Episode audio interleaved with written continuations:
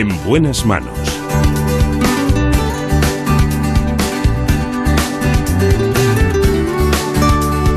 El programa de salud de Onda Cero.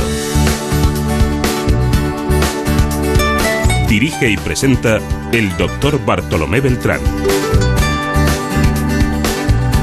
Hola, ¿qué tal? Me alegro mucho de saludarles. Sepan ustedes que en este tiempo también nos toca hablar de enfermedades respiratorias en relación con el COVID-19. Lo hacemos naturalmente con un neumólogo, el doctor José Miguel Rodríguez González Moro.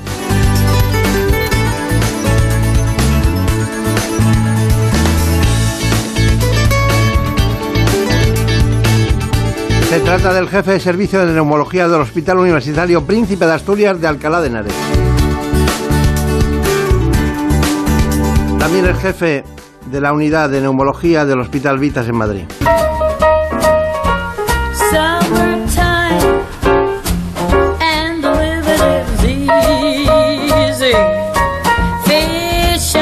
Ha llegado el momento de que conozcan ustedes, mediante un informe, cuáles son las coordenadas de este espacio.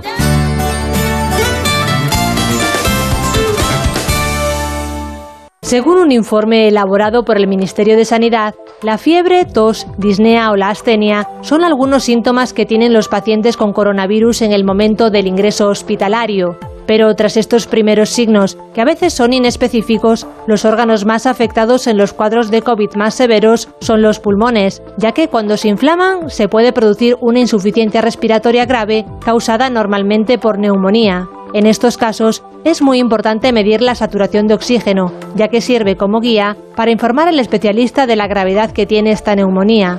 Pero cuando el oxígeno no llega a la sangre, se necesita la ventilación artificial, así como el ingreso en las unidades de cuidados intensivos si los síntomas no remiten pasados los días tras aplicarse la ventilación y el tratamiento.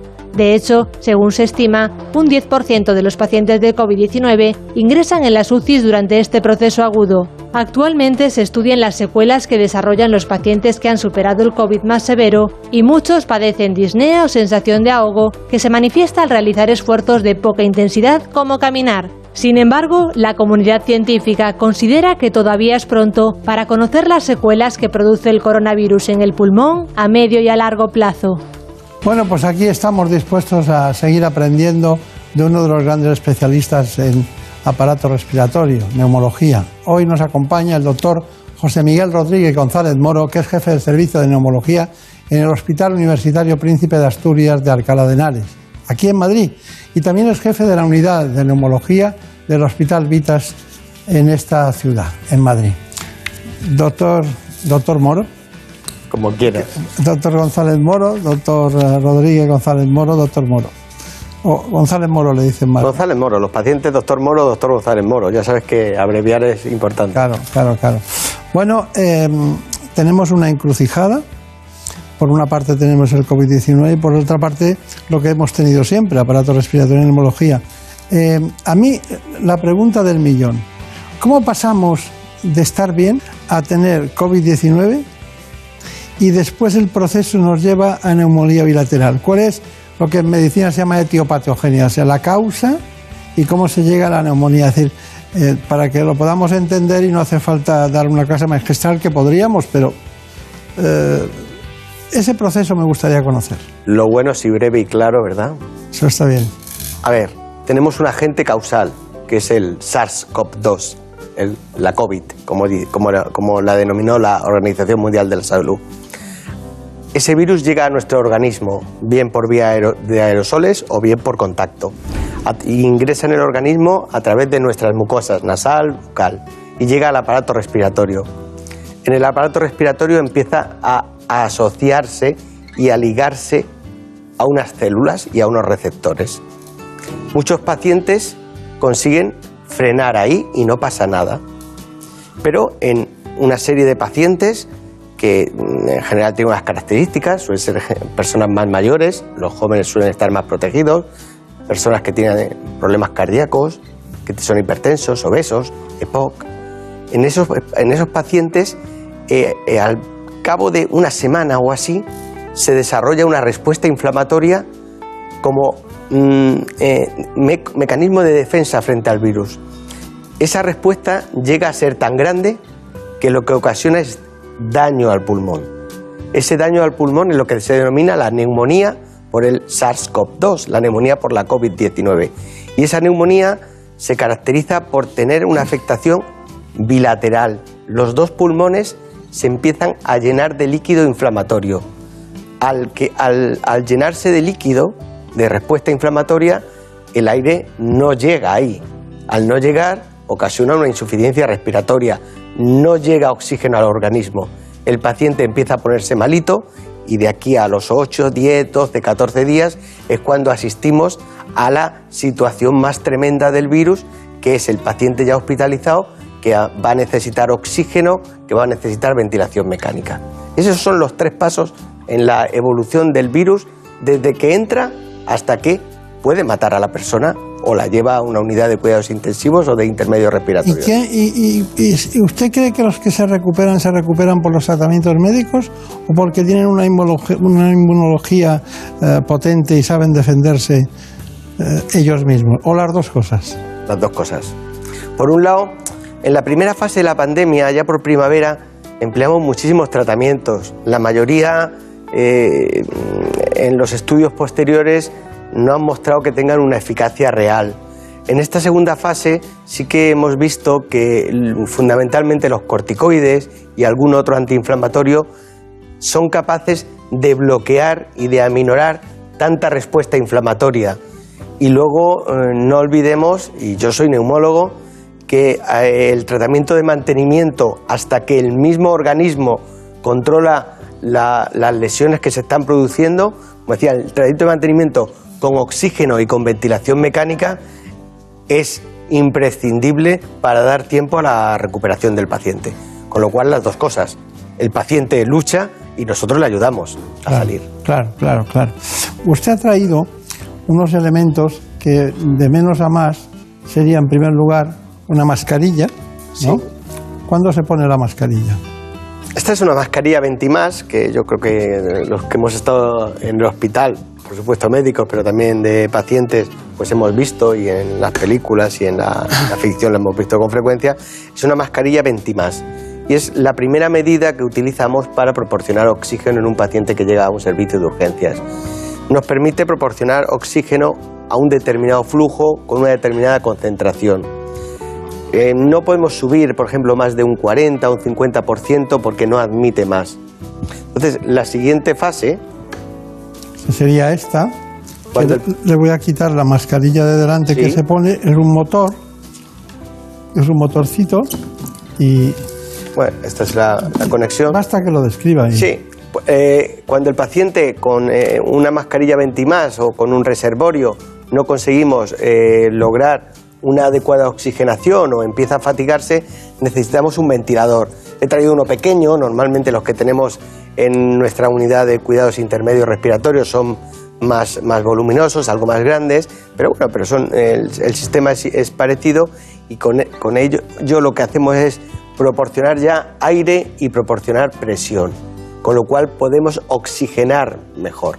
Esa presión positiva nos permite oxigenar mejor. También lleva una mascarilla que tapa la nariz y la boca y por aquí y a través de un tubo se, proporciona ese aire con presión y con oxígeno. O sea, aire con presión enriquecido. Y finalmente... A ver, vamos a ponernos... Esto, es lo que no nos gustaría. Esto es lo que no nos gusta a ninguno. Vamos a ponernos en lo peor, aquello ya ha fallado, esto también ha fallado, estamos con metodología no invasiva, porque todavía estamos utilizando nuestra vía aérea normal, pero aquí ya el paciente tiene que ir a una unidad de cuidados intensivos y hay que intubarle. Hay que sedarle y hay que intubarle. Y este es el tubo que se le mete en la garganta, se le introduce por la garganta y aquí se conecta el respirador y ya le ventilamos. El paciente aquí ya está dormido, tiene que estar sedado. con estas dos modalidades previas, el paciente está despierto, está colaborador. La sedación no ayuda a nada, ¿eh? Hombre, el tener que intubar un paciente y hace que los centros cerebrales y de respiraciones eh, van más lentos. Van más lentos, responden menos a los estímulos hipoxémicos e hipercámnicos de la bajada de oxígeno y de la subida de carbónico. y luego no están, cuando el paciente está sedado, cuando está dormido en las unidades de cuidados intensivos, sus músculos no trabajan. Y una de las consecuencias es la pérdida de masa muscular y la fatiga y la desnutrición que hay a largo plazo. ¿no? Claro, claro. Perfecto. Gracias. Está muy bien porque mm, eh, uno ya sabe dónde está cuando ve a alguien eh, en estas ¿En circunstancias. qué escalón se encuentra? Sí, y podríamos hablar de porcentajes y de, Sí, y de muchas pero- cosas, pero bueno, sí sabemos que el 30% de los pacientes que entran con COVID-19, el 30% acaban en la UCI. Aproxima- sí, sí, sí. Aproximadamente. Y, luego usted ha citado la unidad de cuidados intermedios, que es entre la normalidad de la mascarilla y estar dentro de la UCI en la que ya estamos utilizando esto. Y esto es una especie de, eh, de invento de- de- del hombre blanco, en el sentido de la tecnología eh, más vanguardista, pero claro, mm, es para, para evitar eh, lo que no puede solucionar la mascarilla. Claro, tenga en cuenta que eh, entre, eh, quitar, evitar la vía aérea normal, hacer una vía aérea artificial, hace que nuestros mecanismos de defensa desaparezcan. Y un paciente intubado es un paciente que tiene mucho riesgo de sufrir una sobreinfección bacteriana. Claro. Y eh, a veces el problema no es lo que le ha llevado a la UBI, sino las complicaciones que se derivan de estar tiempo intubado. Mientras que si conseguimos mantenerle sin intubar, evitamos esa complicación. Con lo cual, la intubación siempre es lo último. Hoy con el doctor González Moro hemos hablado del pulmón de, de cada uno de nosotros y usted habla de ese pulmón para todos juntos, ¿no? Cuando estamos en un espacio, esa central de tratamiento de aire muy protegido. Muchas gracias por aportarnos su conocimiento y, y este estudio. Bueno, entramos de nuevo en lo nuestro, que es, eh, porque vamos contra el COVID aquí, como como usted todos los días, ¿no? Eh, ¿Van ustedes con cierto desánimo a trabajar al hospital? No, yo creo que no. Yo creo que eh, vamos con, con los mismos ánimos de siempre. Aunque es cierto que, igual que ha cambiado la vida, nos ha cambiado la vida a todos en cuanto a nuestras actividades eh, normales. Hoy estaba yo en el hospital, digo, tengo que organizar el trimestre que viene y realmente organizar el trimestre sin saber qué puede pasar es complicado. El trimestre de nuestro trabajo habitual, de nuestros enfermos habituales, que todos tenemos ya ganas de que vuelvas a, volvamos a tener una actividad normal. Entonces, claro, a veces cuando empiezas a ver que otra vez se te llenan las plantas de pacientes COVID, que otra vez eh, tienes que frenar ingresos, que tienes que anular consultas, que tienes que reorganizar toda la actividad, pues, eh, pues sí que cunde un poco el desánimo. Bueno, tenemos una- un trabajo que Javier Sat estará deseando ver con lo que hace es de una doctora. ¿Usted conoce a la doctora Ilaf Latif? Por supuesto, trabaja conmigo. Sí. ¿De qué nacionalidad es? Ella es iraquí, es de Bagdad. Ah. Pero bueno, lleva ya muchos años en España. Claro, lógico, lógico. Bueno, este informe sobre este asunto concretamente es el diagnóstico, el tratamiento y el control del COVID-19. Inicialmente, cualquier paciente con coronavirus ya ingresa desde la urgencia con una radiografía de tórax y una analítica completa para valorar eh, parámetros de inflamación. Cuando vemos que un paciente empeora de forma brusca, pues muchas veces eh, la radiografía de tórax no es suficiente, entonces ampliamos el estudio con un TAC para descartar que no, que no tengan un trombo en los pulmones. Además, en el TAC también nos ayuda a ver eh, hasta qué punto tienen cierta afectación en los pulmones por la, por la neumonía. Aquí mismo tenemos un ejemplo. Este es un chico joven de 46 años que no tenía ningún antecedente, no tenía ninguna enfermedad, un chico completamente sano. El primer día en la planta está bastante bien, precisa de poco oxígeno, pero a las 24 horas ya empieza a tener empeoramiento respiratorio. Entonces se le solicita un TAC torácico y aquí vemos en el TAC eh, las zonas negras eh, en el TAC son las zonas aireadas, es decir, es el pulmón sano y todo lo que se ve blanco es la afectación eh, por la neumonía. Aquí vemos claramente que el paciente tiene una afectación eh, bastante difusa, muchas zonas de inflamación que indican neumonía por coronavirus. Aquí tenemos un dispositivo, ¿vale? Que es el pulsioxímetro o la oximetría. Habitualmente se coloca en el dedo de la mano, ¿vale? Lleva un sensor especial y esto nos ayuda a, detectar de forma indirecta los niveles de oxígeno en sangre. Una de las cosas que más nos llamó la atención en los primeros días de, la primera ola es que nos encontrábamos con muchos pacientes que, a pesar de tener niveles bajos eh, de oxígeno en sangre no notaban falta de aire entonces nos encontrábamos ante una discordancia entre lo que marcaba el monitor y lo que veíamos, porque el paciente te hablaba perfectamente, estaba en la cama, incluso algunos con el móvil hablando y no notaban ninguna dificultad para respirar. Entonces, esto es lo que llamamos en términos médicos la hipoxia feliz o la hipoxia silenciosa y es algo que no habíamos visto en otro, en otro tipo de neumonías y en otras enfermedades respiratorias. Entonces, de ahí la importancia del pulsioxímetro en estos pacientes. De hecho, muchas veces a pacientes que, están en sus casas, que no, han, que no han tenido que ingresar, les recomendamos tener un pulsioxímetro a mano para que se vayan midiendo la saturación de oxígeno, ¿vale? Y cuando ya estén con niveles bajos, que acudan al hospital. Las neumonías por coronavirus lo que estamos viendo es que son radiografías que no se limpian tan rápido como en otro tipo de neumonías. Entonces dejamos esperar un tiempo hasta pedir una nueva prueba de imagen, ya sea una radiografía de tórax o, un TAC de tórax. Yo creo que todavía es pronto para hablar de, de daño en los pulmones irreversible porque todavía llevamos muy poco tiempo con muy poco tiempo viendo a estos pacientes. Yo creo que hay que esperar más tiempo, hacer todavía más seguimiento. Está muy bien, grandes compañeros y compañeras. ¿eh? Experta en ventilación. Sí, ¿no? Y en unidades de cuidados respiratorios. Sí, y, dígame que, brevemente, ¿qué es una unidad de cuidados intermedios?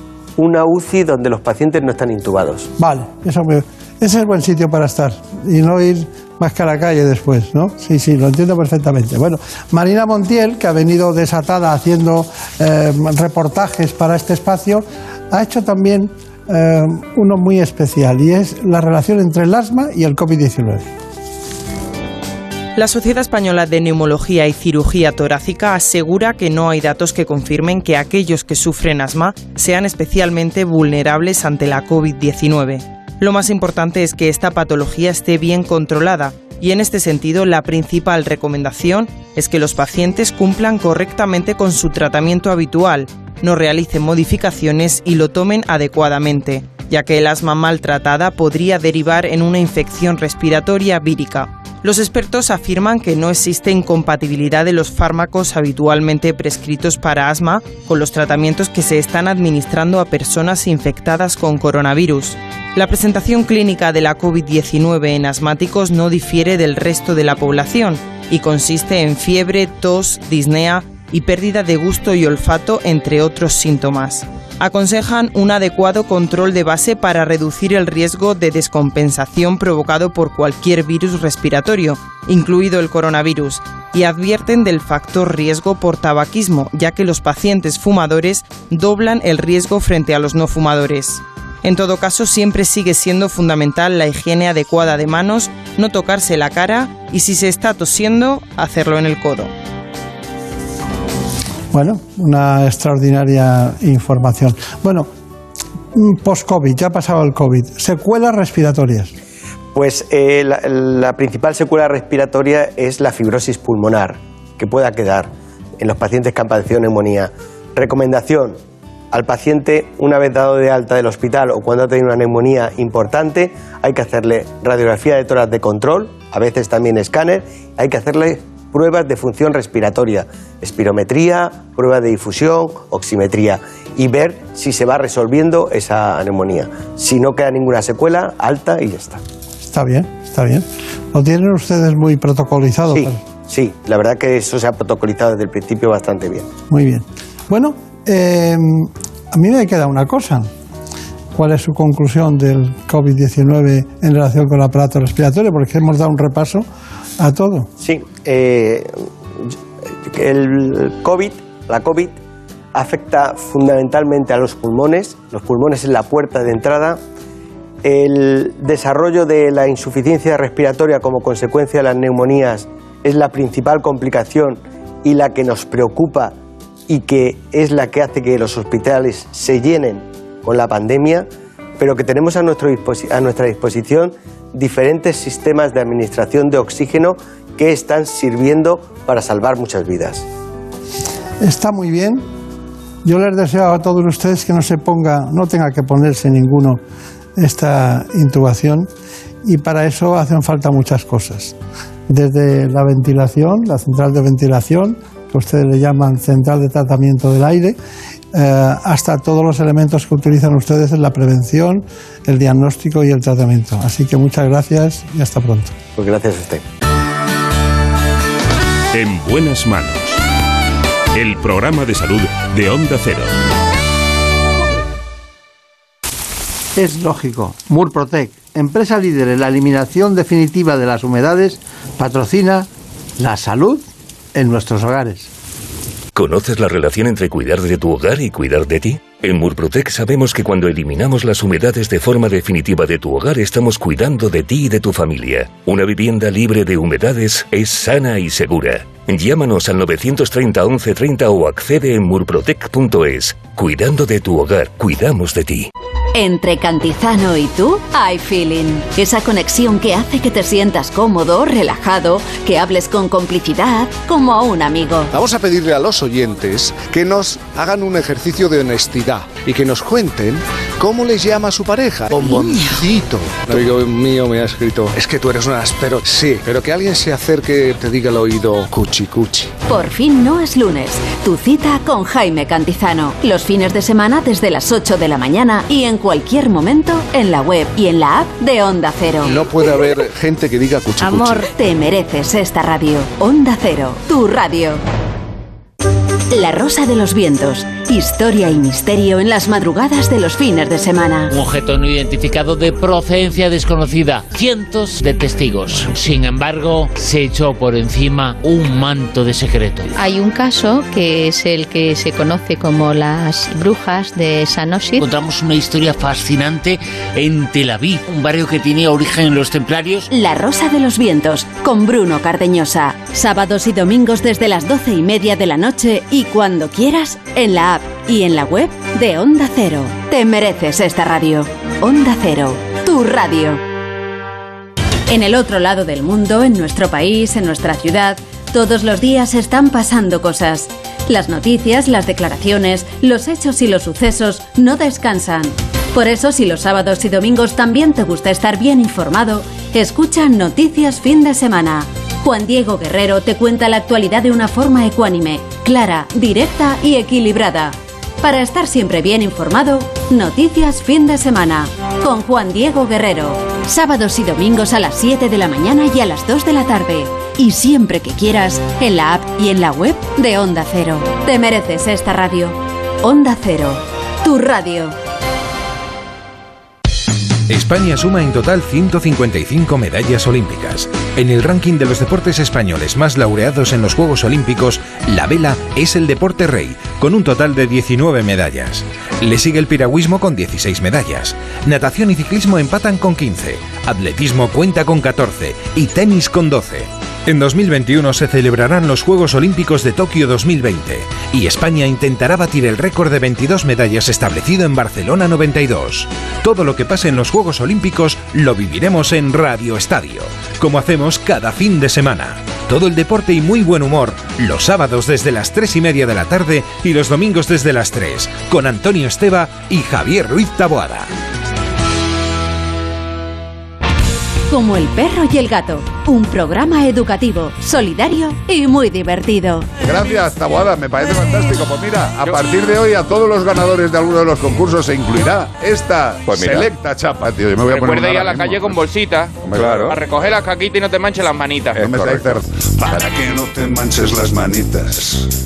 Recuerda ir a la calle con Quiero darles las gracias desde aquí a una gente maravillosa que se llaman los cuatro de la empanadilla. Son unos rescatadores voluntarios de felinos y que son seres humanos excelentes. Y lo que tenemos que pensar es que si queremos ayudar, podemos hacerlo. Como hacen ellos, como hace la gente que no mira para otro lado. ¿Tú sabes cuál es el pez que hace que los monos salgan de las cuevas? El salmonete. Espera, voy a consultar con el equipo. ¿Es de los mejores que hemos escuchado? Sin duda, tío. Como el perro y el gato, con Carlos Rodríguez. Sábados a las 3 de la tarde, domingos a las 2 y media y siempre que quieras en la app y en la web de Onda Cero. Me tenéis cada fin de semana más enganchada. Patrocinado por Menforsan, los especialistas en cuidados, higiene y cosmética natural para las mascotas. Te mereces esta radio. Onda Cero, tu radio. En buenas manos. El programa de salud de Onda Cero. Dirige y presenta el doctor Bartolomé Beltrán.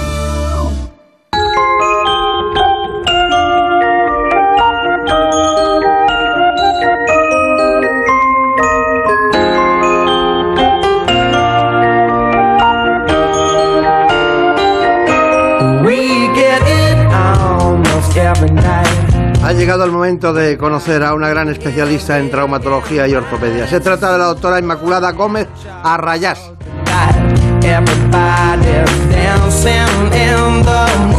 Una gran experta del Ruber Internacional de Madrid que va a hablarnos de cirugía de la cadera.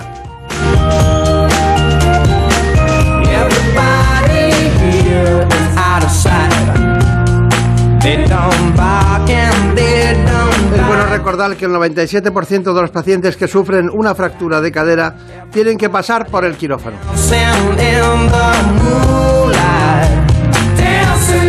Por tanto, para que conozcan bien y en profundidad este asunto, les damos en términos divulgativos las coordenadas de este espacio.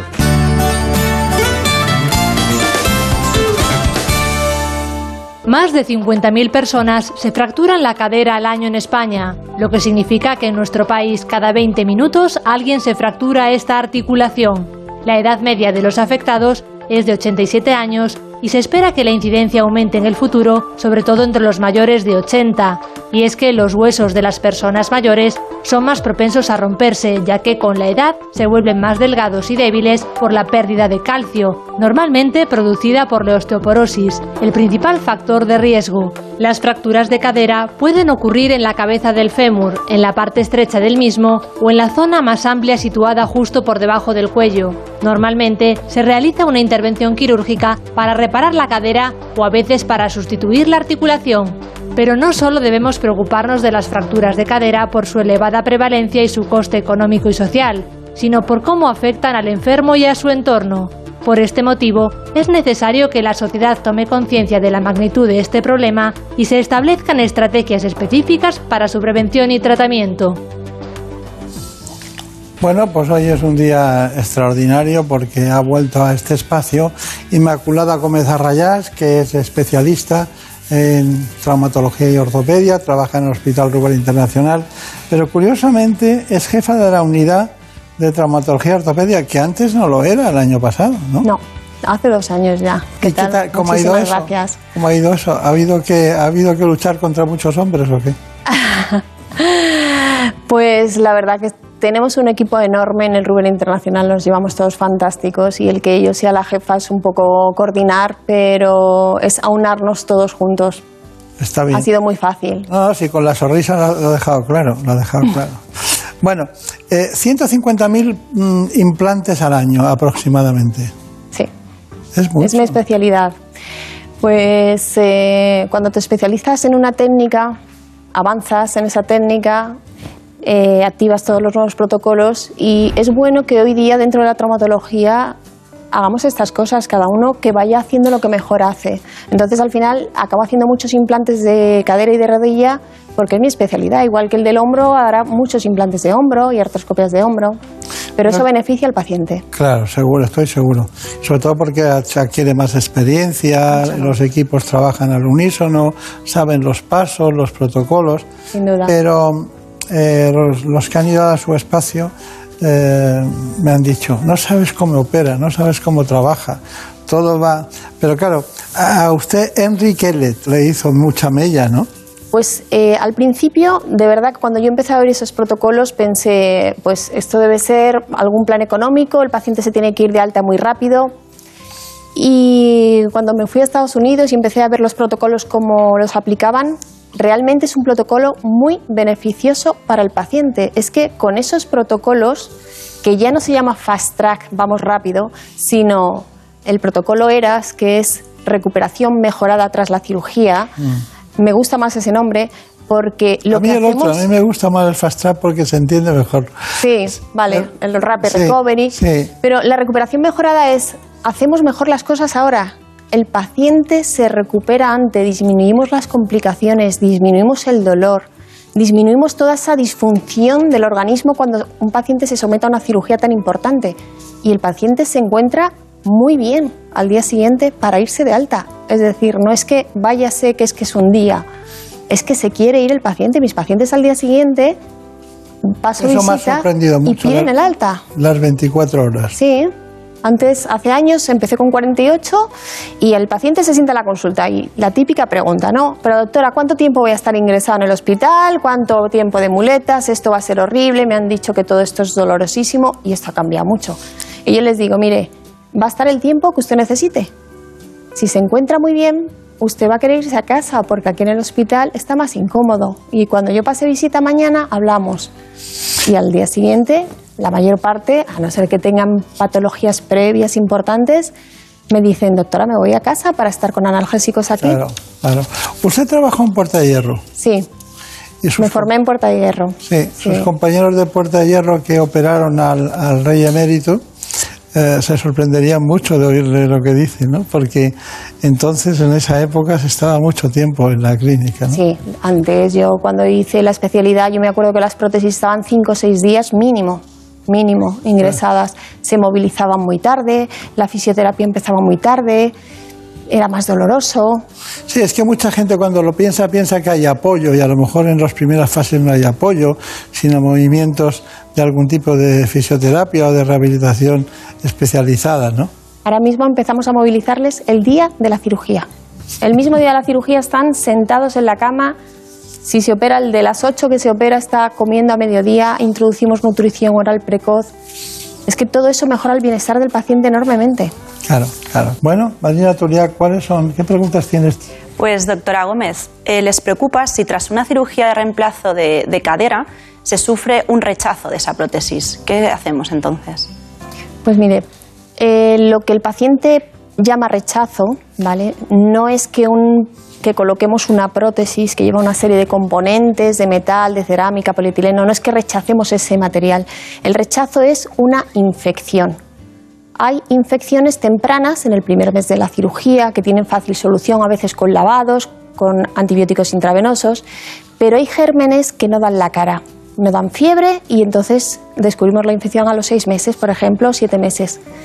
En ese momento, la bacteria se pega al implante, ella misma fabrica un fil, como si fuera a forrar un libro encima, y por mucho antibiótico que pongamos, es imposible, para que la gente lo entienda, matar la bacteria si no sacamos ese implante. Entonces hay que retirar ese implante, esperar a que esté limpio y poner un implante nuevo. Eso es lo que la gente le llama rechazo, no la ha rechazado, es que sí ha infectado. Y no hay manera de curar esa infección si no retiramos el implante.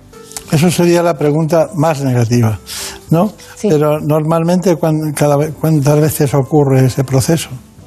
Pues eh, 2-3% de infecciones en los implantes de cadera y rodilla.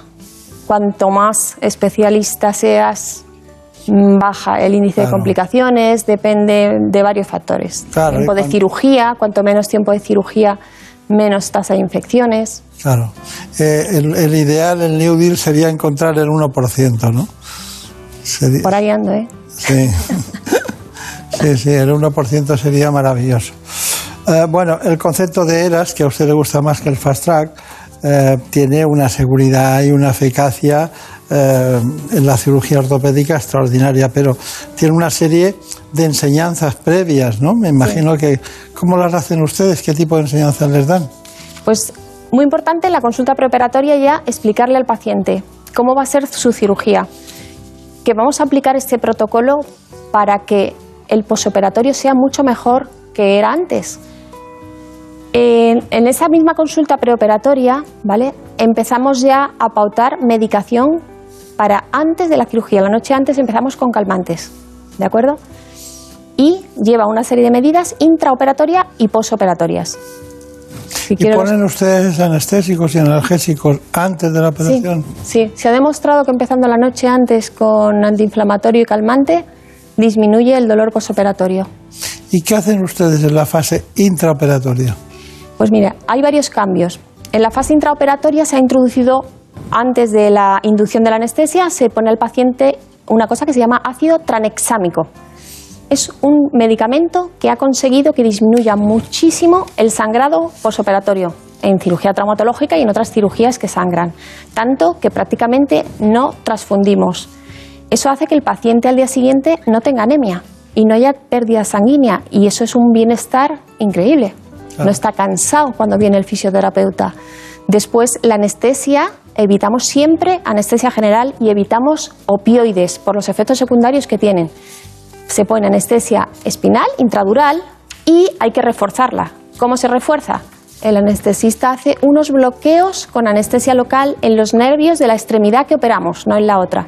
Y el cirujano, una vez que tiene el campo abierto y va a cerrar, infiltra con anestesia local todo el, espacio articular y periarticular, de modo que el paciente va a la habitación, no tiene que pasar por UBI porque no hay sangrado, porque no hay drenajes, porque hay control del dolor.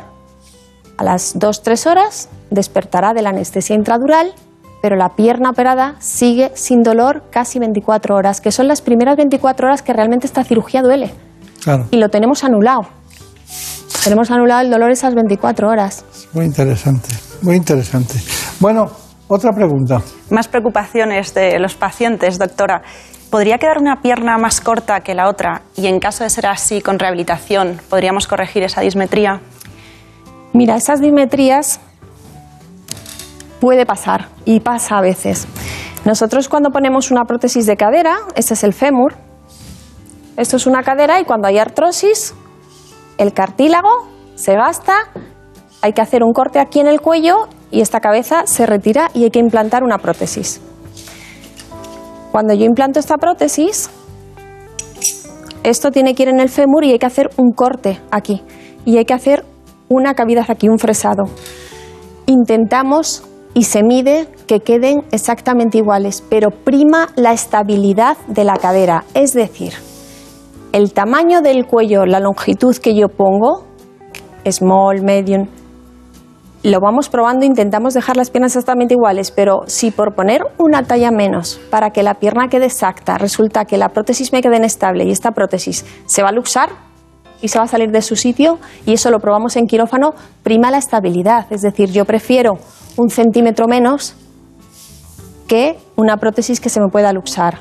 Pero con las nuevas técnicas casi siempre quedan iguales. No se puede arreglar con rehabilitación. Es un problema óseo. Si hemos tenido que poner un centímetro más o un centímetro menos de prótesis, por mucha rehabilitación que hagamos, nadie, nadie puede alargar una extremidad. Claro, Vamos a ver. Se suplementa, perdóname. No, no, tranquilo, no, no. Si es que es eh, para que la gente entienda perfectamente las cosas. Esto va dentro del acetábulo que sustituyendo a este va dentro, ruedas, tiene una, una forma de adaptarse a todos, los, a todos los ejes axiales y longitudinales y luego la prótesis. Ella habla de este tamaño de aquí, de esta zona de aquí, que claro, en las tallas, a todo el mundo dice, no, es que me queda bien la 38, es un, es un ejemplo que pongo, ¿no? Pero 37 y medio puede dar una dismetría, pero le da una consolidación mucho mejor a lo que es la fractura, ¿no? Y ella juega con eso. Y eso hecho en, sin movimiento tiene, es un arte, es un arte brutal, ¿no? Pues vamos a ponérsela así o así. Y veo que tiene aquí toda la tecnología punta. Bueno, la verdad es que lo cierto es que lo que ustedes esperan, como nosotros, a María Montiel cómo se ríe, pero claro, porque dice, a ver, Dice, yo no me creo que sea capaz de hacer todo eso. Pues sí, sí, sí, sí. Vamos a ir a su quirófano y, ya veréis el caso, en este caso, una prótesis de cadera. Nos lo cuentan desde el Hospital Rubén Internacional. Este primer caso es una artrosis de cadera izquierda, es una paciente mujer de 70 años que como puede observarse en la radiografía y podemos ver además la diferencia entre la cadera derecha que está bien y la izquierda que es la patológica. Vamos a ver primero la que está bien. Esto es la cabeza del fémur, que es como una esfera que articula dentro del acetábulo. El acetábulo es como un cuenco o como una copa, ¿de acuerdo? Y ahí dentro se mueve la cabeza del fémur y podemos realizar los movimientos de cadera normales. Debe haber un espacio en la radiografía entre la cabeza del fémur y el acetábulo, porque esto es el cartílago articular.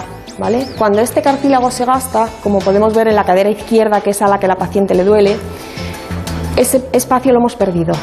Está rozando la cabeza del fémur con el acetábulo. Eso cuando lo veamos luego en cirugía vamos a ver que esa cabeza del fémur está denudada, lo blanquito brillante no está, está rozando hueso con hueso.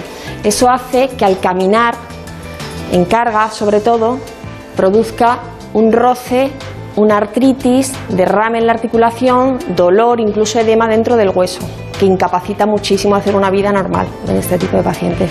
Pues le vamos a poner una prótesis de cadera, ¿vale? Una artroplastia de cadera, que es cambiar la articulación, la superficie articular. Llevamos ya unos años utilizando lo que se llama eh, Rapid Recovery, se llama también Fast Track o programa ERAS, que es un programa mejorado para que el paciente tenga mucho más confort después de la cirugía. Es un programa que empezamos a hacer ya desde la noche anterior a la cirugía. El paciente toma una serie de pastillas analgésicas y antiinflamatorias. En el preoperatorio, ahora mismo, aparte de hacer la profilaxis antibiótica, se va a poner ácido tranexámico que ha demostrado que disminuye muchísimo el sangrado, con lo cual evitamos transfusiones y se va a realizar por parte del anestesista unos bloqueos de los nervios alrededor de la articulación para que el posoperatorio inmediato y las primeras 24 horas el paciente lo pase sin dolor. Con estos protocolos conseguimos disminuir mucho el uso de opiáceos en el posoperatorio inmediato. El paciente tiene muchísimo menos dolor, con lo cual consigo una movilización precoz. Se puede sentar desde este mediodía, puede comer, no tiene la sensación de náuseas y vómitos porque disminuimos el uso de opiáceos y narcóticos. Y eso eh, produce un bienestar en el paciente que antes con las otras técnicas no tenía. Vamos a ver la especial técnica que ha puesto en marcha una gran especialista en traumatología ortopedia, a la que felicitamos por ser jefe de servicio, cosa que es poco frecuente en esta especialidad, además, concretamente. Bueno, la verdad es que me gustaría saber qué vida se puede hacer después de haber implantado una prótesis. ¿Qué puede sus pacientes? ¿Qué vida hacen? Pues con los nuevos materiales que hay ahora, que casi no tienen desgaste, eh, el paciente puede hacer una vida normal. Cada vez estamos viendo pacientes más jóvenes que además quieren su vida normal deportiva y pacientes mayores que juegan al golf, que esquían y quieren volver a su vida incluso deportiva y pueden hacerlo. Es decir, cuando yo sustituyo una articulación, si el paciente fortalece su musculatura y tiene musculatura y el que antes ha hecho deporte la sigue manteniendo, una prótesis de cadera hoy día permite hacer casi todo, casi todo. Jugar al golf se lo acepto, pero bajar el sella no. Tengo pacientes veteranos de fútbol, que no voy a dar nombre, jugando partidos diarios de fútbol, que no es el deporte recomendado con una cadera, porque hay impacto, hay... pero es que hoy día la gente envejece con muy buena calidad de vida y quiere mantenerla. Claro. Y quiere mantenerla. Y el futbolista quiere seguir jugando al fútbol con sus amigos Mm. los fines de semana. Bueno, eh, perdóname que la interrumpa. Última pregunta. ¿Cómo ha evolucionado, diríamos, desde el punto de vista técnico, este tipo de prótesis? Porque ha evolucionado muchísimo desde las que yo vi, las, las PAL, yo me acuerdo las que hacía Palacios Carvajal, ¿se acuerda usted de aquellas, no? Sí, Hasta hoy ha evolucionado mucho. sí. Pues están evolucionando mucho los biomateriales.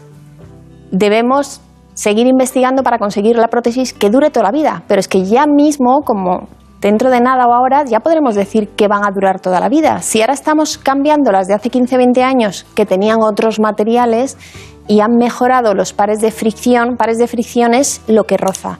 La prótesis tiene un rozamiento de una superficie con otra. Y no hay nada en el mundo que no se desgaste. Claro.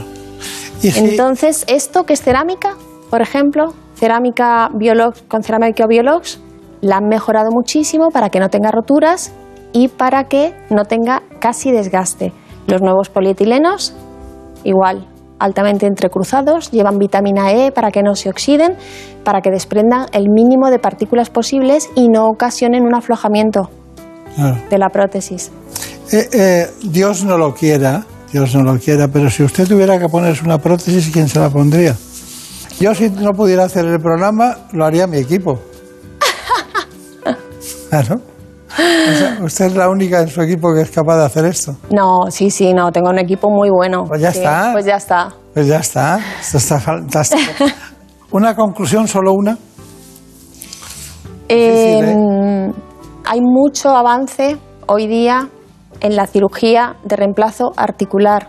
Con todas estas mejoras, el paciente ya no tiene que vivir, Dios mío, me duele mucho, pero no me atrevo a operarme.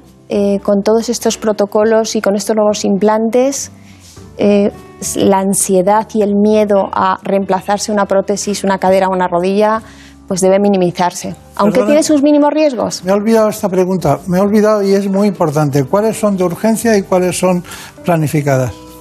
La cirugía de urgencia es la fractura de cadera. La fractura de cadera ya se ha demostrado que si se opera en 24 horas desde que se rompe o al menos en 48 horas desde que se fractura, el pronóstico es mejor que si ya pasan más días. Eso es clave. Inexorable. Una artrosis de cadera se puede programar cuando el paciente lo pida, Claro. cuando la familia lo organice, cuando tenga respaldo en casa, cuando es Muy bien, selectiva. muy bien. Pues han quedado calladas Marina Montiel, Marina Turiac y hasta yo mismo me he quedado un poco impactado por esta nueva técnica, esta nueva implantología que nace en un lugar que es poco- era poco adecuado, aunque fuera implantes o prótesis de otro, ti- de otro tipo totalmente diferente. Le deseo mucha suerte, buena jefatura, Muchísimas gracias. muchos recuerdos a los compañeros del Ruber Internacional y hasta pronto. Muchas gracias. En buenas manos. El programa de salud de Onda Cero. Por fin no es lunes. Las mañanas más entretenidas del fin de semana. Historias curiosas, interesantes entrevistas, anécdotas y muy buen humor. Hay bromas que duran demasiado tiempo y un belga tiene el récord. Ay, pobre, un belga que lleva nueve años recibiendo pizzas que nunca ha pedido. Vamos a resolver la duda de la semana. ¿Cómo nos estimulan ciertas bebidas? Por ejemplo, el café. A algunos, a algunos les provoca un efecto muy claro y a otros todo lo contrario. Nada, cero. Esta mañana hemos querido sentar en nuestra mesa, la mesa de por fin no es lunes, a un científico y a un economista. ¿Son enfoques incompatibles? ¿Es tanta la distancia que los separa? Por fin no es lunes. Sábados y domingos a las 8 de la mañana y siempre que quieras en la app y en la web de Onda Cero. Con Jaime Cantizano. Te mereces esta radio. Onda Cero. Tu radio. ¿Sabías que Hispania significa en fenicio tierra de conejos? En la época romana, nuestra península era representada con la figura de una dama sentada con un conejo a sus pies. Si te gusta el campo, te gusta Onda Agraria. Sábados y domingos de 6 a 7 de la mañana te esperamos en Onda Cero. Noticias fin de semana. Juan Diego Guerrero te cuenta la actualidad de una forma ecuánime, clara y directa. Y ahora les hablamos de una operación muy importante. Una operación que toma nombre de una diosa romana y que acaba de comenzar. Es fundamental porque los agentes del Cuerpo Nacional de Policía que se suman a ella combaten posibles amenazas en nuestras fronteras. Alfonso, hablemos de libros, los que están hoy en la Cuesta de Moyano, en la capital de España, firmando ejemplares para fomentar la vuelta, si es que alguna vez nos hemos marchado, en la lectura de los libros. Cada día hay que leer más. Nos, lo, nos aproximamos a Bruselas, donde sigue celebrándose un Consejo Europeo Extraordinario presencial que va para largo. Para estar siempre bien informado, Noticias fin de semana. Con Juan Diego Guerrero. Sábados y domingos a las 7 de la mañana y a las 2 de la tarde. Y siempre que quieras, en la app y en la web de Onda Cero. Te mereces esta radio. Onda Cero. Tu radio. Las mejores ficciones sonoras en Onda Cero con el sello de Carlos Alsina. Tengo que consultarte una cosa, le dice secretamente. Sé que debemos sacrificarlo todo por la causa, pero a veces se le presenta a uno un caso de conciencia difícil de resolver. Para mí no hay más conciencia que la estrictamente revolucionaria. A sangre y fuego, Milagro en la gran ciudad, El mago de Oz, Celia en la revolución. Cómpreme una radio. Buen día, ovejero. Buen día, señor. ¿Salió usted a caminar temprano? No, no, no camino. He pasado la noche en la cueva. Mi esposa está dentro. Ha parido un crío. Moreno y menudo. Mm, el parto es una experiencia dura. Revive donde y cuando quieras las mejores ficciones sonoras de la radio creadas por Carlos Alsina. En la web y en la app de Onda Cero. Tenga vuestra merced a bien, mi señor Don Quijote, darme el gobierno de la ínsula que en esta rigurosa pendencia se ha ganado. Advertid, hermano Sancho, esta aventura y las semejantes a esta no son aventuras de ínsulas, sino de encrucijadas. Te mereces esta radio. Onda Cero, tu radio. El fútbol nos ha dejado grandes jugadas y goles, y a lo largo de su historia, jugadores y entrenadores se han pronunciado dejando también grandes frases, como la de Luis Aragonés. En el fútbol hay que ganar y ganar y ganar, y volver a ganar y ganar y ganar. Vicente del Bosque dijo, el éxito sin honor es el mayor de los fracasos. Jorge Valdano, un rival sin interés atacante es como intentar hacer el amor con un árbol.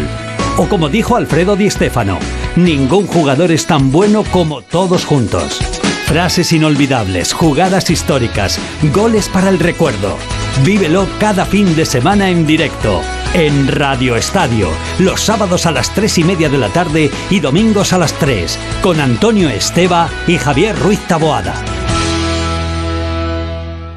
Onda Cero, 30 años haciendo radio contigo. Soy médico.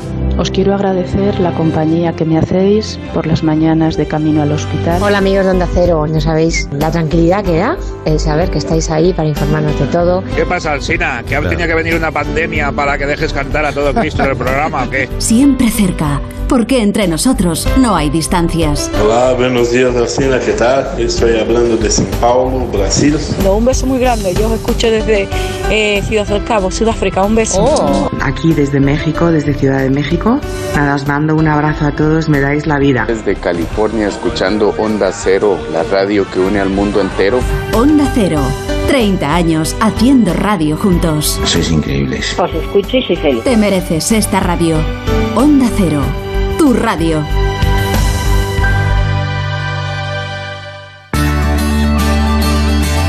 En buenas manos. El programa de salud de Onda Cero. Dirige y presenta el doctor Bartolomé Beltrán.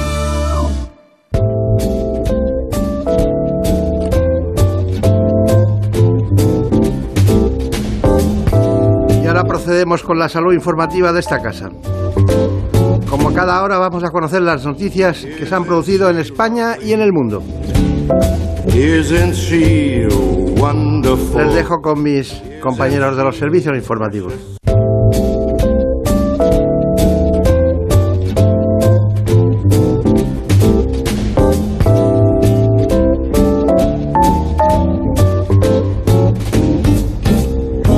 Isn't she lovely? Isn't she wonderful? Isn't she precious? Less than one minute old.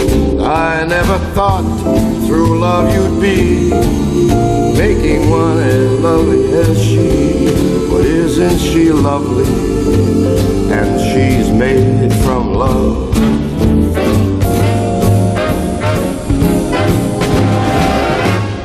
Isn't she pretty?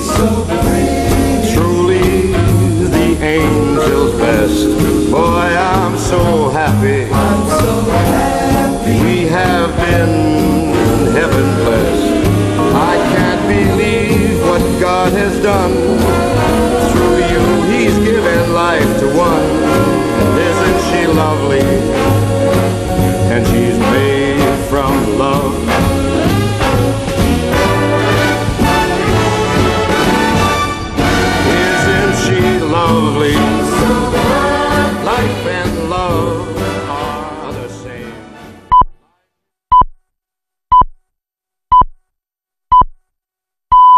Son las 5 de la mañana, las 4 en la comunidad canaria.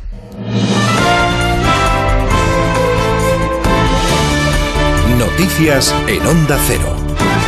¿Qué tal? Buenos días. La curva de la pandemia comienza a aplanarse, pero el sábado nos deja más de 20.000 nuevos contagios y una mayor presión en los hospitales, sobre todo en comunidades como Cataluña, País Vasco o Baleares. Solo Ceuta y Melilla se sitúan en una incidencia por debajo de los 250 casos. En paralelo, y según ha confirmado la Universidad de Oxford, España ha vacunado con una pauta completa al 54% de la población y ha superado al Reino Unido y también a Estados Unidos. A pesar de estos buenos datos, algunos algunos presidentes autonómicos como Núñez Feijó y Díaz Ayuso se quejan de que faltan vacunas. El problema que tenemos en España en este momento no es que los servicios sanitarios funcionen, no, el problema que tenemos es que no tenemos vacunas.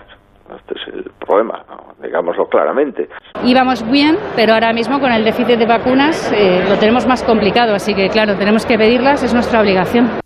La gira del presidente del Gobierno, Pedro Sánchez, a Estados Unidos sigue generando una dura crítica y mofa por parte del Partido Popular. Su líder, Pablo Casado, la califica de bochornosa. Dice que la agenda ha sido la de un secretario de Estado y añade que el presidente se ha dedicado a hacer turismo. Ha estado en Estados Unidos, ya me pongo serio, en una gira bochornosa que yo jamás habría aceptado. Es algo lamentable que el presidente de la cuarta economía del euro, el presidente del Reino de España vaya a Estados Unidos y tenga una agenda que no llega ni a secretario de Estado ni a ministro.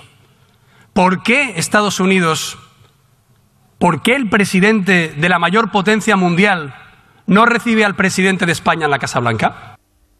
El Partido Socialista ya tiene lista la ponencia marco para el 40 Congreso, una ponencia en la que se apuesta por reformar la Constitución para evitar situaciones de bloqueo en futuras investiduras a la presidencia del Gobierno, como ya ocurrió en el año 2019. Además, en la ponencia se apuesta por reformar la Constitución para que se garantice el poder adquisitivo de las pensiones. Adriana Lastra presentaba esta ponencia al tiempo que criticaba la forma de hacer política de Pablo Casado.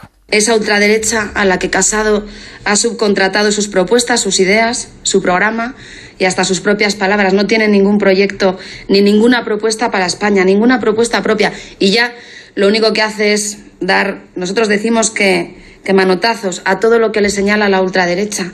Y lo vemos todos los días, empresarios, sindicatos, gobierno, partidos, hasta los obispos, si hace falta.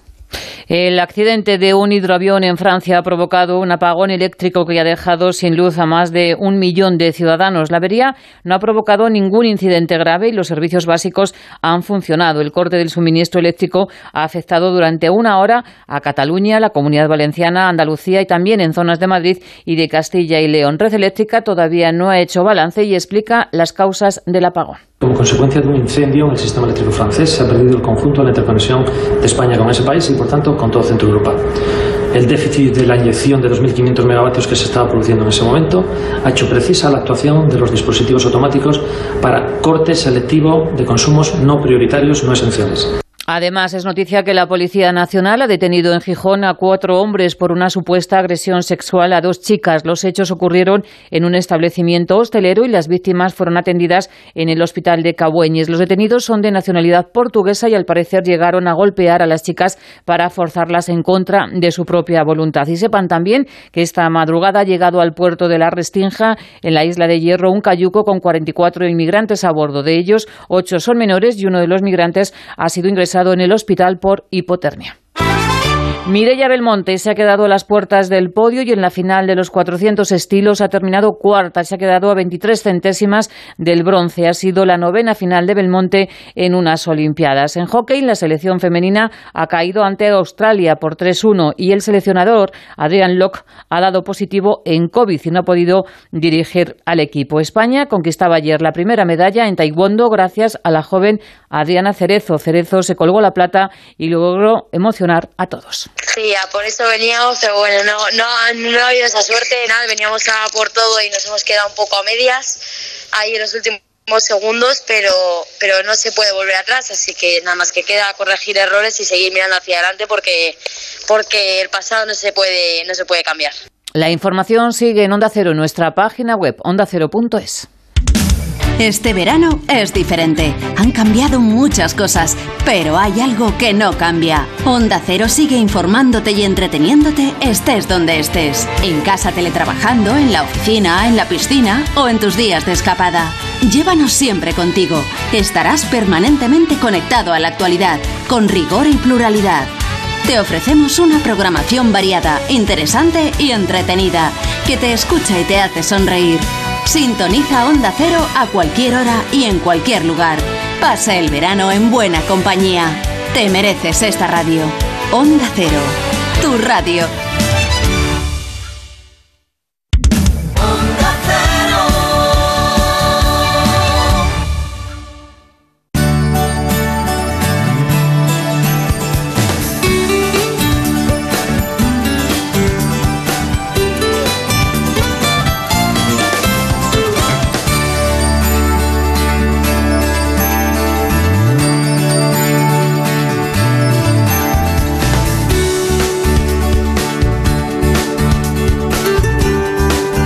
En buenas manos.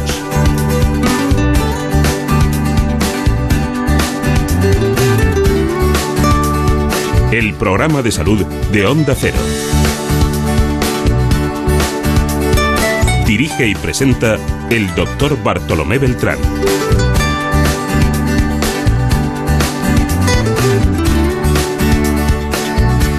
Seguimos adelante, ya casi es de día.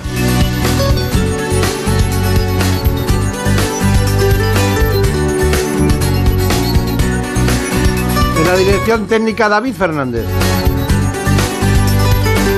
En la producción nos acompaña como siempre Marta López Llorente.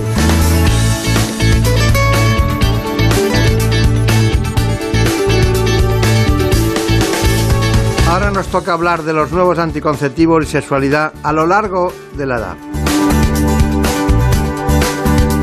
Nos va a acompañar el doctor Santiago Palacios. Es ginecólogo y director del Instituto Palacios en Madrid.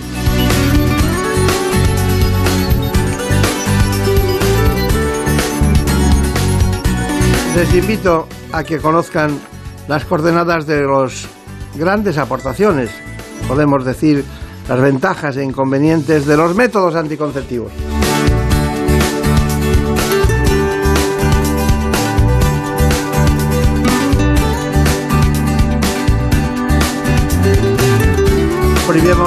Vamos a darles a ustedes ese tradicional primer informe.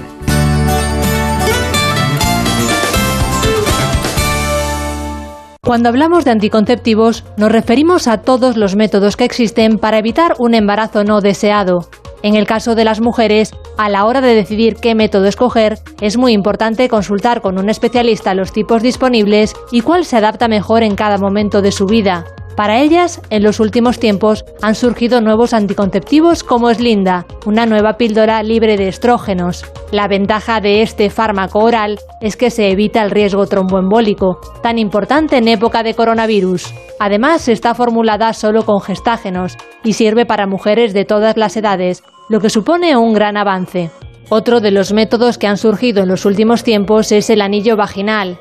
Como su nombre indica, se trata de una especie de anillo de silicona que se inserta en la vagina todos los meses y libera gradualmente hormonas para impedir la ovulación y un embarazo. La gran ventaja de este método es su comodidad, ya que solo se pone una vez al mes.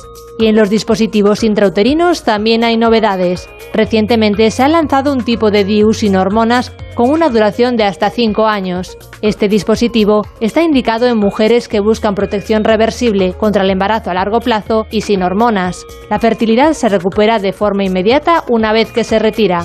Pero todos estos métodos anticonceptivos no protegen frente a las enfermedades de transmisión sexual, por lo que se recomienda que se utilicen cuando se tenga una pareja estable. Hoy tenemos al doctor Santiago Palacios, que es ginecólogo y director del Instituto Palacios. Pero eso es muy poco comparado con la referencia nacional e internacional que supone su conocimiento en el ámbito de la ginecología. Doctor Palacios, eh, perdóneme que en estos días le, le, haga venir, pero no queda más remedio. No queda más remedio. Teníamos... Pues sí es un placer, sí es un placer estar aquí. Bueno, pues... Es un verdadero placer, la verdad. Mire, usted, eh, tenemos que hablar en primer lugar de la anticoncepción en las mujeres más jóvenes, ¿no? Eh, eso ha cambiado mucho. Eh, la documentación de los años 50, 60, 70, eh, hasta el 81, que se, se, aprueba la ley de anticoncepción, que era una ley muy light. ¿Se acuerda usted que decían eh, de planificación familiar y tal? Bueno, eh, a hoy han cambiado mucho las cosas. Mucho, mucho. Mucho. Y sobre todo en dosis y en, y en, el, en, en qué elemento utilizar en cada tipo de mujer y para cada caso. ¿Me puede hacer un, un, panorama general de este asunto? Sí, sí, sí, además con placer, porque sí, es, hemos evolucionado tanto que yo creo que hay que transmitir seguridad sobre todo. La eficacia, nadie ha dudado de la eficacia, porque si no, no aceptarían el sacar un nuevo método que no fuera eficaz. Luego, casi todos tienen la misma eficacia. Hemos evolucionado buscando dos cosas fundamentales. La seguridad, que no existan sobre todo eventos tromboembólicos y la comodidad, el cumplimiento de la paciente, que la paciente se sienta eh, contenta. En este caso no sé si llamarla paciente o cliente porque no tiene ninguna enfermedad, ¿no? De tal manera que lo que hemos buscado ha sido métodos que lo prefieran las pacientes y que eviten los riesgos. Y afortunadamente lo hemos conseguido. Es decir, hace poco tiempo, y más para mí es un placer decirlo, tenemos un nuevo eh, anticonceptivo oral libre de estrógenos, es decir, que solo tiene gestágenos y además el laboratorio es un laboratorio español, pero que ya el producto está en todo el mundo. Es eh, un anticonceptivo que es solo de gestágenos, de drosperinona, 4 miligramos, y que, bueno, que no ha tenido procesos tromboembólicos, tiene una seguridad plena, que en esta época de COVID está claro, y sobre todo, por primera vez, antes de aparecer el producto en el mercado, se ha hecho un estudio en adolescentes en Europa entre 12 y 17 años, demostrando eficacia, esa seguridad y que les gusta a las jóvenes porque realmente consiguen controlar el sangrado, que es uno de los temas más importantes. Primera pregunta, ¿a partir de, qué momento una mujer eh, a usted le daría permiso a que tomara anticonceptivos? Porque ha hablado de 12 años. Difícil, yo, eh, eh, teóricamente desde los 12 años se puede. y el caso es que este estudio en adolescentes se hizo a, propósito entre los 12 años y los 17, ¿verdad? Eh, lo que pasa que, bueno, sí que es cierto que esas edades son muy jóvenes y los padres tienen que tener, estar presentes y dar su autorización hasta los 16. A partir de los 16 años y en otros casos los 14 ya no es necesario el que los padres decidan y aporten y que digan que sí o que no. Luego, realmente esto ha cambiado también. La libertad de decidir la toma de un anticonceptivo cada vez está disminuyendo en las edades de una manera clara. Claro. Quería saber, María Autoridad, qué preguntas tienes por ahí. Pues, doctor Palacios, el síndrome premenstrual es muy desagradable para aquellas mujeres que lo sufren. ¿Qué anticonceptivo, además de evitar un embarazo no deseado, podría mejorar ese malestar? Bueno, muchos de los anticonceptivos lo mejoran, pero ahora tenemos en el mercado unos anticonceptivos que hacen que solo se tenga cuatro reglas al año. Claro, si tú estás tomando durante tres meses seguidos un anticonceptivo sin parar, no vas a tener síndrome premenstrual y solo lo puedes tener, pues eso, cuatro veces al año. Eso antes, eh, ya en Estados Unidos llevaba mucho tiempo. Antes eh, las mujeres en Europa, eso de no tener la regla todos los meses no les gustaba. Pero ahora ya lo han aceptado y el caso es que es un anticonceptivo que nos gusta porque solo tienen eso, cuatro reglas al año después tiene menos sangrados y por lo tanto disminuye la anemia y todas esas molestias que conlleva el síndrome premenstrual pues son realmente disminuyen de una manera tremenda. Luego sí tenemos herramientas hoy por hoy para disminuir el famoso síndrome premenstrual. Está bien, está bien. Bueno, Marina Turiac, ¿alguna pregunta para el doctor Palacios? Sí, doctor, acerca del DIU. ¿En qué se diferencian el DIU hormonal del de cobre? Bueno, eh, son bastante diferentes. Solo yo diría que los similares que están dentro del útero, ¿verdad? Pero uno libera poquita cantidad de progesterona, que eso ayuda a que realmente sea eficaz el método anticonceptivo y además muchas veces esa liberación hormonal hace que no se tenga la menstruación, mientras que el de cobre lo que hace es consigue que no exista embarazo porque está obstruyendo el lugar donde podría existir. Y eso lo que provoca muchas veces no solo son reglas, sino reglas algunas veces más abundantes. Luego uno hace que haya menos menstruaciones o incluso que no haya, el hormonal, y el otro que sí que existan menstruaciones y algunas veces algo más abundante. Luego son muy diferentes. Por eso los hormonales están poniéndose cada vez más. Bueno, esto está avanzando de una manera terrible, increíble. Los avances científicos están ayudando a que en España se esté cada vez más cerca de vivir 120 años con buena salud.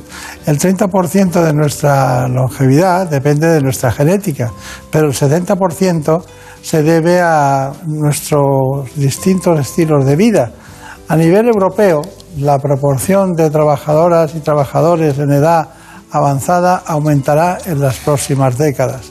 Todo eso nos lleva a un cambio en el, en el mundo de la anticoncepción ante la demanda de edades mayores y edades más jóvenes. Dentro del ámbito de la adolescencia hemos preparado un informe. Este es el caso que nos trae en este momento, concretamente Marina Montiel. La adolescencia es un momento clave en la formación de la personalidad, un periodo que define la transformación del niño en adulto y en esta fase de descubrimiento la sexualidad juega un papel importante. Para los adolescentes es una etapa relevante en el camino hacia la sexualidad adulta y es necesario informar de todos los aspectos que tienen que ver con las relaciones sexuales antes de que éstas se produzcan, pero hay que ser prudentes y hacerlo con sentido común, ya que esto también puede causar rechazo. La familia y el sistema educativo son los principales responsables en la etapa adolescente. Sin embargo, a menudo los padres y madres prefieren evitarlo pensando que no es el momento adecuado o que quizás ya se lo explicarán en el colegio. La inseguridad o la incapacidad de algunas familias a la hora de educar a sus hijos en este contexto puede provocar mucha curiosidad y si no obtienen la información en sus personas de confianza, la buscarán en otras fuentes, a veces no 100% fiables como son Internet, la televisión o los amigos. El papel de las familias como educadores es ayudar a encontrar respuestas. La comunicación precisa y veraz que brinden padres a hijos dará como resultado que los menores pospongan las relaciones sexuales coitales y una vez que comiencen a tenerlas, usen los métodos apropiados para evitar embarazos no deseados y enfermedades. En definitiva, la educación sexual desde la edad temprana puede contribuir a que los jóvenes se desarrollen de forma más equilibrada y sean capaces de comprender los cambios que experimentan en su propio cuerpo, en su estado de ánimo y en la manera de relacionarse con los demás. Bueno, ha llegado el momento de entender la sexualidad en su conjunto y también de los problemas que se generan en torno a la piel. Para eso estamos en contacto con la doctora Paloma Borregón, eso lo ha hecho Brenda Armida y nos trae este informe. La piel es el órgano más grande que tenemos y no solo el más grande, sino también el más expuesto y por eso tiene un sistema inmune propio. Es muy importante que funcione bien porque si funciona de menos tendríamos infecciones y si funcionara de más tendríamos enfermedades autoinmunes como por ejemplo pues la dermatitis atópica, podrían agravar psoriasis, dermatitis, eczemas. Como hemos visto, la función del sistema inmunitario de la piel es muy importante para mantenernos sanos, pero no solo eso, también para conservar una piel bonita las responsables de esta función, las células de Langerhans. Que son estas encargadas de la inmunidad y que se encuentran, como los soldados en primera línea de batalla, reconociendo lo que es bueno y lo que no. Estas células de Langerhans se ven alteradas, disminuyen en número y, y el funcionamiento con varios factores. El primero es la edad y luego muchos factores externos como son el sol, el tabaco, el estrés, la polución, que hacen que nuestra barrera cutánea sea de peor calidad y ello se demuestra en que tendremos más arruguitas, una piel más deteriorada, más seca y en conclusión pues menos bonita. Bueno, esas son las palabras de la doctora, es dermatólogo por cierto, de la doctora Paloma Borregón. Bueno, doctor Palacios, hay una cuestión y es que es eh, muy interesante. Hemos visto que es linda, es eficaz, es segura, es tolerable. Eh, ha, sido un ejemplo que usted ha puesto de los últimos avances. Pero en sexualidad hay muchos problemas. ¿Van paralelos los, eh, los problemas de anticoncepción desde el origen a la sexualidad? ¿Hay algo en... Sí, mucho. Es uno de los de los efectos secundarios de los anticonceptivos hormonales puede ser que disminuye la sexualidad y tal es así que se está planteando nuevos anticonceptivos eh, que lleven a lo mejor un poquito de andrógenos. Lo que pasa que es lo típica, la típica balanza. Por una parte, el tomar un anticonceptivo hormonal te libera del riesgo de embarazo y entonces te quedas como más contenta y más predispuesta para las relaciones sexuales y por otra parte sí que es cierto que en algunas ocasiones, no todos, ¿eh? un 5%, eh, puede quitar la, sensación de, la libido, ¿no? las ganas, el deseo ¿no? sexual. Pero hoy por hoy lo que hacemos es cambiar de una píldora a otra y ya sabemos de qué píldora anticonceptiva cambiar a qué otra para que realmente mejore nuestros pacientes. Luego sí puede ser un problema, pero fácil de corregir. Bueno, eh, hay otra cuestión, es que deseo, excitación, orgasmo, resolución, cada uno es un, un componente importante de la sexualidad femenina, ¿no? ¿El deseo se soluciona? Bueno, el deseo estamos empezando a solucionarlo. Es que el problema del deseo, lo primero que cuando uno habla de, de sexualidad en general y de deseos sexuales que eh, hay que pensar que hay componentes psicológicos, sociológicos, pero orgánicos también y funcionales de las hormonas también. Hoy ya en Estados Unidos, aquí no lo tenemos, pero en Estados Unidos ya hay dos productos que aumentan y que la FDA norteamericana eh, ha aceptado para mejorar el deseo sexual. Uno de ellos, el último, que es la Rimelanotide, es muy interesante, es una inyección que te pones 45 minutos más o menos antes de querer tener relaciones sexuales y que está funcionando y está allí, ¿no? Y con muy pocos de, eh, efectos secundarios. Aumenta la, la melacortina y eso, y la melacortina hace que se tenga más, de, más ganas de, de deseo sexual. Luego sí que hay cosas nuevas. Todavía estamos en el camino, ¿verdad? Que todavía no tenemos lo ideal, pero sí que yo creo que estamos avanzando.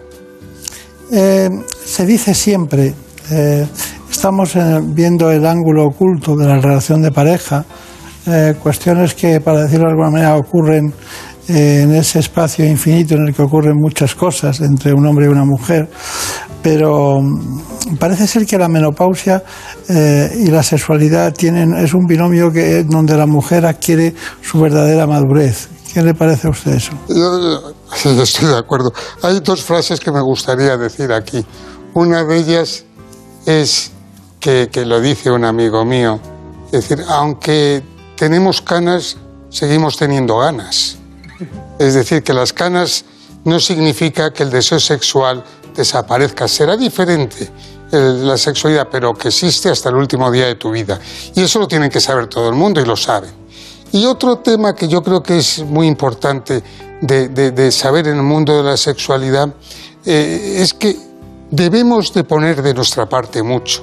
Y si tenemos alguna alteración orgánica, tenemos que ir a buscar soluciones. En la mujer menopáusica el problema muchas veces, por ejemplo, es la atrofia vaginal que ya hemos hablado en este programa.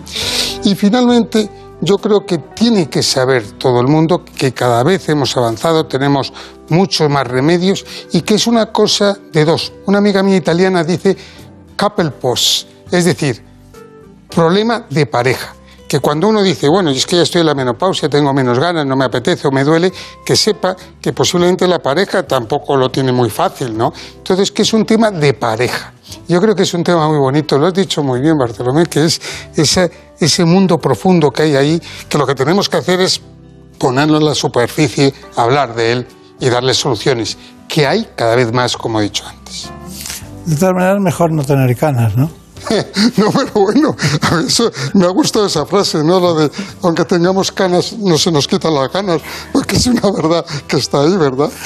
Es que hay la imaginación, el deseo, todo ese mundo de la intuición, eso no, eso no se apaga nunca, ¿no? Nunca, nunca, y además yo creo que es parte de nuestra vida, es nuestra parte de la sensibilidad. Lo que estamos viviendo ahora, que es muy triste, muchas veces no poder tocarnos unos a otros, no poder acariciarnos. Esa caricia es tan importante, lo estamos viviendo ahora, ¿eh? El momento ahora es el decir, caramba, qué importante era el acariciar, el abrazar. ¿Cuántos nietos echan de menos dar al abuelo, a la abuela un abrazo y viceversa? Ya ni te digo. Parece que hemos ido al mismo colegio, ¿no? Sí, yo creo que hemos ido y hemos vivido mucho juntos. Yo creo que esto, y esto es lo bonito, y estamos aquí trabajando y disfrutando. Está bien. Bueno, pues eh, la sexualidad después de la menopausia también tiene su porqué, sus palabras y su trabajo que ha hecho Ana Villalta. Después de la etapa reproductiva de la mujer con el cese de la menstruación, llega la menopausia, un proceso que aparece aproximadamente entre los 45 y los 54 años y que conlleva cambios físicos y psicológicos. Aunque para algunas mujeres este periodo pasa desapercibido, otras pueden sufrir síntomas que empeoran su calidad de vida como sofocos, sudores, insomnio, cambios de humor, depresión y pérdida de masa ósea que puede derivar en osteoporosis. Durante la menopausia se reducen los niveles de las hormonas sexuales como la testosterona y como consecuencia se experimenta una menor apetencia sexual. Además, pueden aparecer disfunciones sexuales como atrofia vaginal, sequedad y dolor en las relaciones sexuales, problemas que sufren entre el 11 y el 45% de las mujeres en esta etapa. y aunque no se habla abiertamente, otro de los motivos de consulta más frecuentes son los trastornos de la excitación y la anorgasmia. Sin embargo, todos estos problemas se pueden prevenir y tratar por los especialistas en las consultas y no tienen por qué ser un impedimento para disfrutar del sexo en la tercera edad de manera saludable. Y aunque la sexualidad de esta etapa sea diferente a las anteriores, puede también ser placentera. Pasar tiempo con la pareja, besarse o abrazarse pueden ser maneras de fomentar un mayor cariño e iniciar un camino hacia una mayor intimidad y relaciones sexuales. La verdad es que cada una de las palabras dichas hoy aquí por el doctor Santiago Palacios merecería un programa especial del tiempo que durara, pero tenemos el tiempo que tenemos. ¿Cuál es su conclusión, doctor Palacios? Pues en este campo de la sexualidad, que por favor nos digan sus problemas, que muchas veces el problema está en la falta de comunicación. Nosotros, los médicos, tenemos que escuchar y nuestros pacientes nos lo tienen que comentar. Que no lo oculten, que lo digan y yo creo que tenemos que luchar todos por una calidad de vida hasta el último día. Claro, porque las disfunciones sexuales, el vaginismo, la falta de deseo, todo ese tipo de cuestiones también las podemos solucionar. Totalmente. Muchas gracias, hasta pronto. Hasta pronto. Mucha suerte. En buenas manos. El programa de salud de Onda Cero. Dirige y presenta el doctor Bartolomé Beltrán. ¿Conoces la relación entre cuidar de tu hogar y cuidar de ti? En Murprotec sabemos que cuando eliminamos las humedades de forma definitiva de tu hogar estamos cuidando de ti y de tu familia. Una vivienda libre de humedades es sana y segura. Llámanos al 930 1130 o accede en murprotec.es. Cuidando de tu hogar, cuidamos de ti. Las mañanas de los fines de semana tienen otro ritmo y viene marcado por Jaime Cantizano y Por fin no es lunes. Un programa con el que liberar las tensiones de la semana, que da un respiro al entretenimiento, que nos descubre mil historias, anécdotas y curiosidades mirando el lado positivo y con muy buen humor. Por eso es la mejor forma de pasar las mañanas del fin de semana. Por fin no es lunes, sábados y domingos a las 8 de la mañana y siempre que quieras en la app y en la web de Onda Cero. Con Jaime Cantizano. Te mereces esta radio. Onda Cero, tu radio. Como el perro y el gato, un programa educativo, solidario y muy divertido. Gracias, Taboada, me parece fantástico. Pues mira, a partir de hoy a todos los ganadores de alguno de los concursos se incluirá esta Pues selecta chapa, tío. Yo me voy a poner Recuerda ir a la calle con bolsita Claro. a recoger las caquitas y no te manches las manitas. No me Para que no te manches las manitas. Recuerda ir a la calle con Quiero darles las gracias desde aquí a una gente maravillosa que se llaman los cuatro de la empanadilla. Son unos rescatadores voluntarios de felinos y que son seres humanos excelentes. Y lo que tenemos que pensar es que si queremos ayudar, podemos hacerlo. Como hacen ellos, como hace la gente que no mira para otro lado. ¿Sabes cuál es el pez que hace que los monos salgan de las cuevas? El salmonete. Espera, voy a consultar con el equipo. ¿Es de los mejores que hemos escuchado? Sin duda, tío. Como el perro y el gato, con Carlos Rodríguez. Sábados a las 3 de la tarde, domingos a las 2 y media y siempre que quieras en la app y en la web de Onda Cero. Me tenéis cada fin de semana más enganchada. Patrocinado por Menforsan, los especialistas en cuidados, higiene y cosmética natural para las mascotas. Te mereces esta radio. Onda Cero, tu radio. Una cosa es querer y otra es poder. Hay días que quieres escuchar a Julia Otero, pero tus obligaciones ya te adelantan que no vas a poder. Hay fines de semana que quieres pasar la mañana con Jaime Cantizano, pero tus planes familiares te aseguran que no vas a poder. Pero en la web y en la app de Onda Cero, querer es poder. Encontrarás todos los programas y secciones a la carta para que los escuches siempre que quieras. Y descubre nuestros podcasts. Seguro que más de uno te va a sorprender. Te mereces esta radio. Onda Cero, tu radio.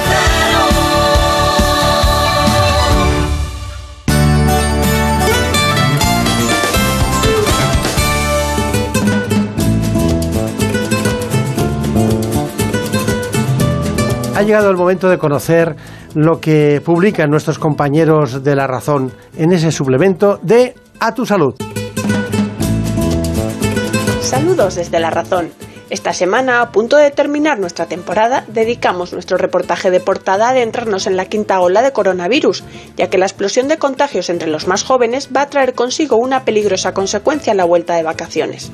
En concreto, los expertos nos advierten que la evidencia científica confirma que al menos dos de cada diez menores de 40 años contagiados acaba desarrollando la COVID persistente, con problemas de salud a largo plazo que implican numerosas pruebas médicas y consultas, lo que podría saturar el sistema sanitario en otoño. Entrevistamos al prestigioso José Luis Jiménez, catedrático de Química y Ciencias Medioambientales en la Universidad de Colorado, en Estados Unidos, quien nos asegura que las mamparas de separación que se ponen en las mesas y en los lugares públicos no solo no protegen, sino que incluso aumentan el riesgo de contagio.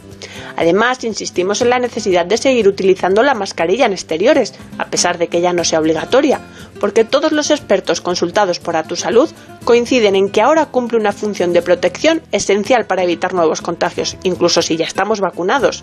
Y en la sección de alimentación damos unos trucos para evitar el desperdicio, ya que las estadísticas confirman que en verano los españoles tiran hasta un 30% más de comida por culpa del calor y de la mala conservación de los alimentos.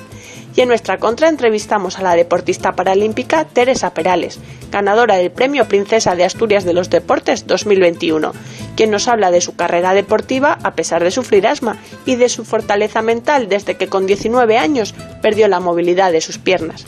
Pero como siempre estos son solo algunos de los contenidos. Encontrarán más información en las páginas del suplemento a tu salud y durante toda la semana en nuestra web www.larazón.es barra salud. Y con ello nos despedimos hasta septiembre. Pasen un feliz verano y cuídense mucho. En buenas manos. El programa de salud de Onda Cero.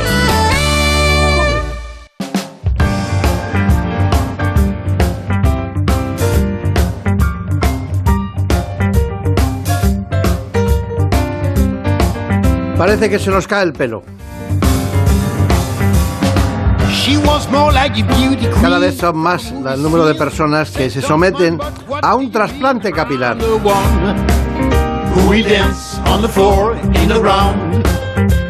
Hoy vamos a hablar con el doctor Sergio Bañó, uno de los grandes especialistas en trasplante capilar. Trabaja en el grupo de dermatología del doctor Pedro Jaén de Madrid. También lo hace en el Hospital Universitario Ramón y Cajal.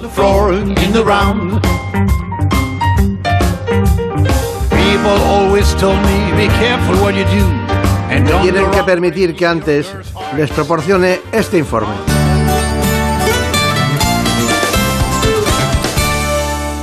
El trasplante capilar es una intervención que ha experimentado un aumento de un 300% en la última década. Se trata de una operación que se está consolidando como la solución más eficaz a largo plazo para tratar la alopecia, sobre todo la androgénica masculina y femenina, aunque son ellos los que más se someten a este tipo de intervenciones, representando el 75% de los casos. El origen de esta alopecia es genético u hormonal, y lo más característico es la falta de densidad capilar por la zona frontal y superior de la cabeza y la coronilla. Para recuperar esta densidad, el trasplante capilar mediante técnica de microinjertos consigue una mejora muy significativa. Las técnicas más empleadas son la FUS y la FUE, una intervención indolora que no deja cicatrices y en la que se implantan folículos individuales. Esta intervención se realiza en quirófano, no requiere ingreso hospitalario y la recuperación suele ser completa aproximadamente una semana después de la intervención. El crecimiento de pelo comienza a observarse a partir de los seis meses de la cirugía, siendo máximo al año tras la intervención. Con esta técnica se consiguen trasplantar los cabellos en menos tiempo, con más precisión y logrando unos resultados más naturales. Muy bien, pues en esta mañana quiero presentarles a todos ustedes a un gran especialista. Contamos, por tanto, en este espacio con el doctor Sergio Bañó, dermatólogo y experto en tricología, como ya se ha dicho, que trabaja en el Hospital Universitario Ramón y Cajal de Madrid. Sepan que también pertenece a un grupo de expertos en dermatología, en el ámbito capilar y en el ámbito de la dermatología tradicional, con el grupo dermatológico del doctor Pedro Jaén. Doctor Baño, Galván de segundo. Galván de segundo. Galván de segundo. Bueno, esto.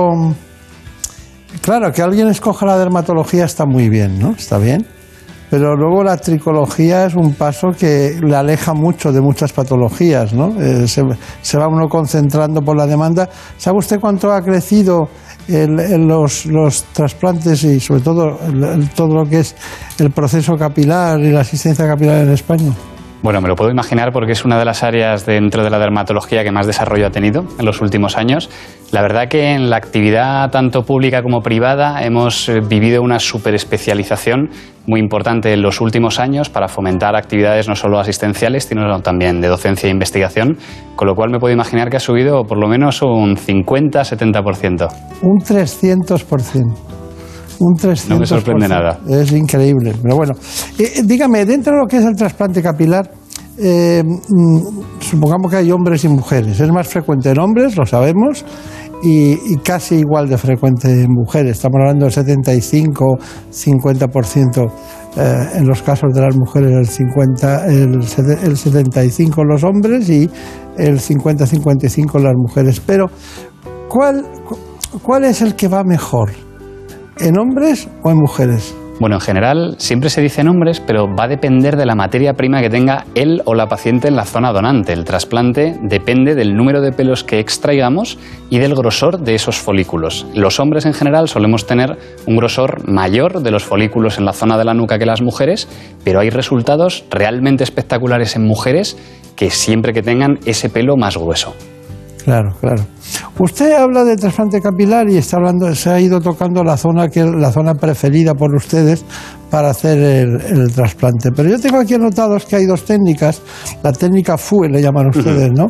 Y la técnica FUS. ¿Puede hacerme distinguir entre una y otra? Sí, el trasplante en los últimos 15 años eh, ha vivido una revolución con la técnica del microinjerto, que es trasplantar pelo a pelo. Y esta es la forma por la que luego queda realmente natural y el crecimiento del pelo evita ese crecimiento eh, como el pelo de muñeca antiguamente.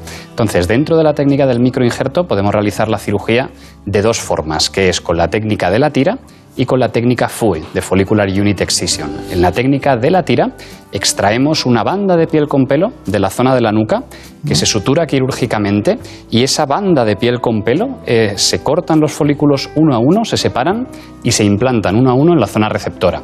De tal forma que esta técnica tiene la gran ventaja que no hace falta rapar el pelo al paciente o a la paciente y tiene la desventaja que produce una pequeña cicatriz lineal en la zona occipital que en realidad es muy poco visible a no ser que el paciente lleve el pelo rapado al cero. Respecto a la otra técnica, la técnica FUE, tiene la gran ventaja de que no vamos a dejar ninguna marca, porque la extracción de pelo de la zona donante la realizamos uno a uno, directamente, no hacemos ningún corte, extraemos el pelo uno a uno y luego implantamos el pelo folículo a folículo en la zona receptora.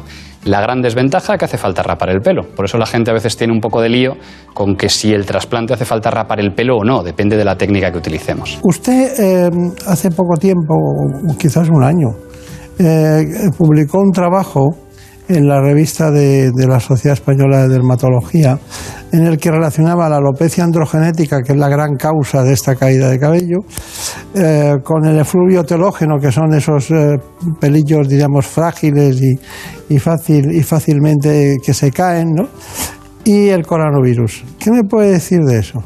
Bueno, este es uno de los temas más interesantes eh, en la actualidad y es la posible relación de la alopecia androgénica, es decir, que un paciente tenga una calvicie común con presentar un mayor riesgo de presentar una infección grave por coronavirus. ¿De dónde sale este titular de los, calvos o los pacientes con alopecia pueden tener más, riesgo de coronavirus? Bueno, tiene una base eh, científica y es que eh, existe una estructura que es necesaria para que el coronavirus penetre en las células pulmonares. Y esa estructura está estimulada en los pacientes que tienen sensibilidad a los andrógenos.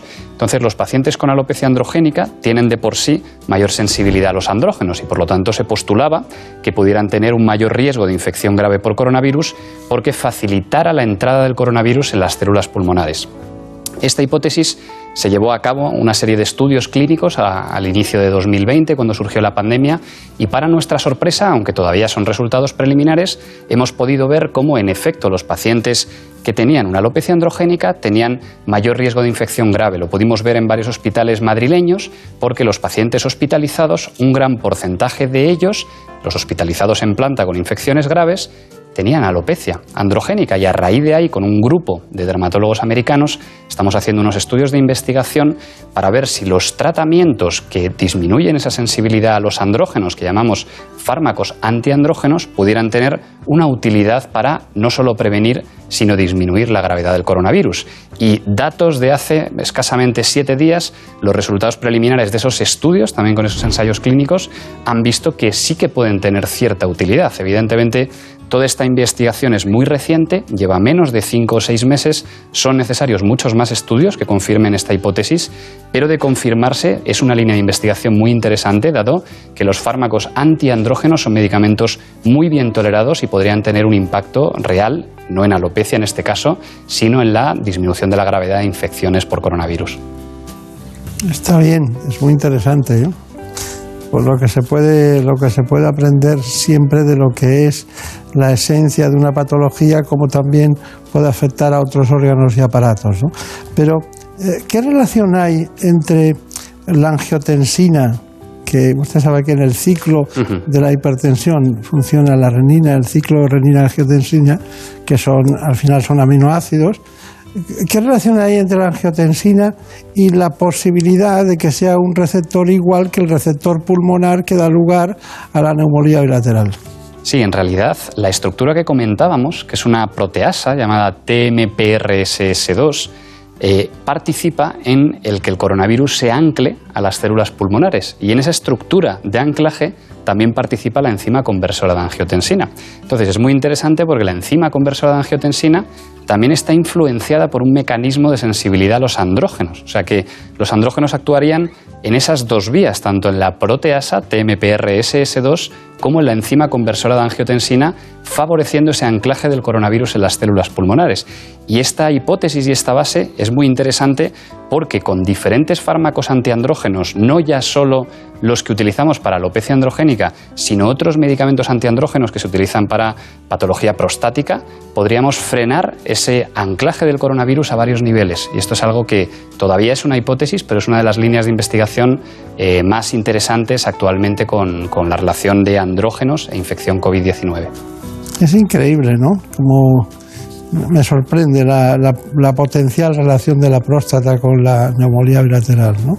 Pero existe, existe. Y podría justificar, podría justificar, doctor Beltrán, el que vemos que realmente los pacientes más graves con coronavirus suelen ser varones. Y suelen ser varones no, no, adolescentes ni niños, sino varones adultos. Entonces es muy interesante porque es ahí donde los andrógenos juegan un papel más importante y es una de las eh, bases clínicas por las que se postuló esta posible relación entre andrógenos e infección grave por coronavirus. Está bien, está bien. Bueno, me quedaría hablando con usted todo el tiempo, pero tenemos mucha información acumulada para darle hacerlo global, todo hoy lo que nos va a plantear. Pero ¿para qué sirve? ¿Qué, ¿Qué, les sirve? ¿Cómo ha afectado a su trabajo con el trasplante capilar? ¿Ha afectado algo? Bueno, realmente el coronavirus ha afectado, eh, curiosamente ha tenido un efecto paradójico en positivo, y es que desde eh, haber pasado el primer pico de la pandemia hemos tenido la mayor actividad quirúrgica en cuanto a trasplante capilar se refiere en la historia de nuestra unidad de tricología. Es decir, hemos hecho más cirugías que nunca. Yo creo que han influido dos factores. El primero, que uno de los principales hándicaps para que tanto un paciente como una paciente se someta a un trasplante capilar es que requiere desaparecer del entorno sociolaboral durante 7 a 10 días. Entonces, en la época del teletrabajo y de las videoconferencias ha sido un factor determinante.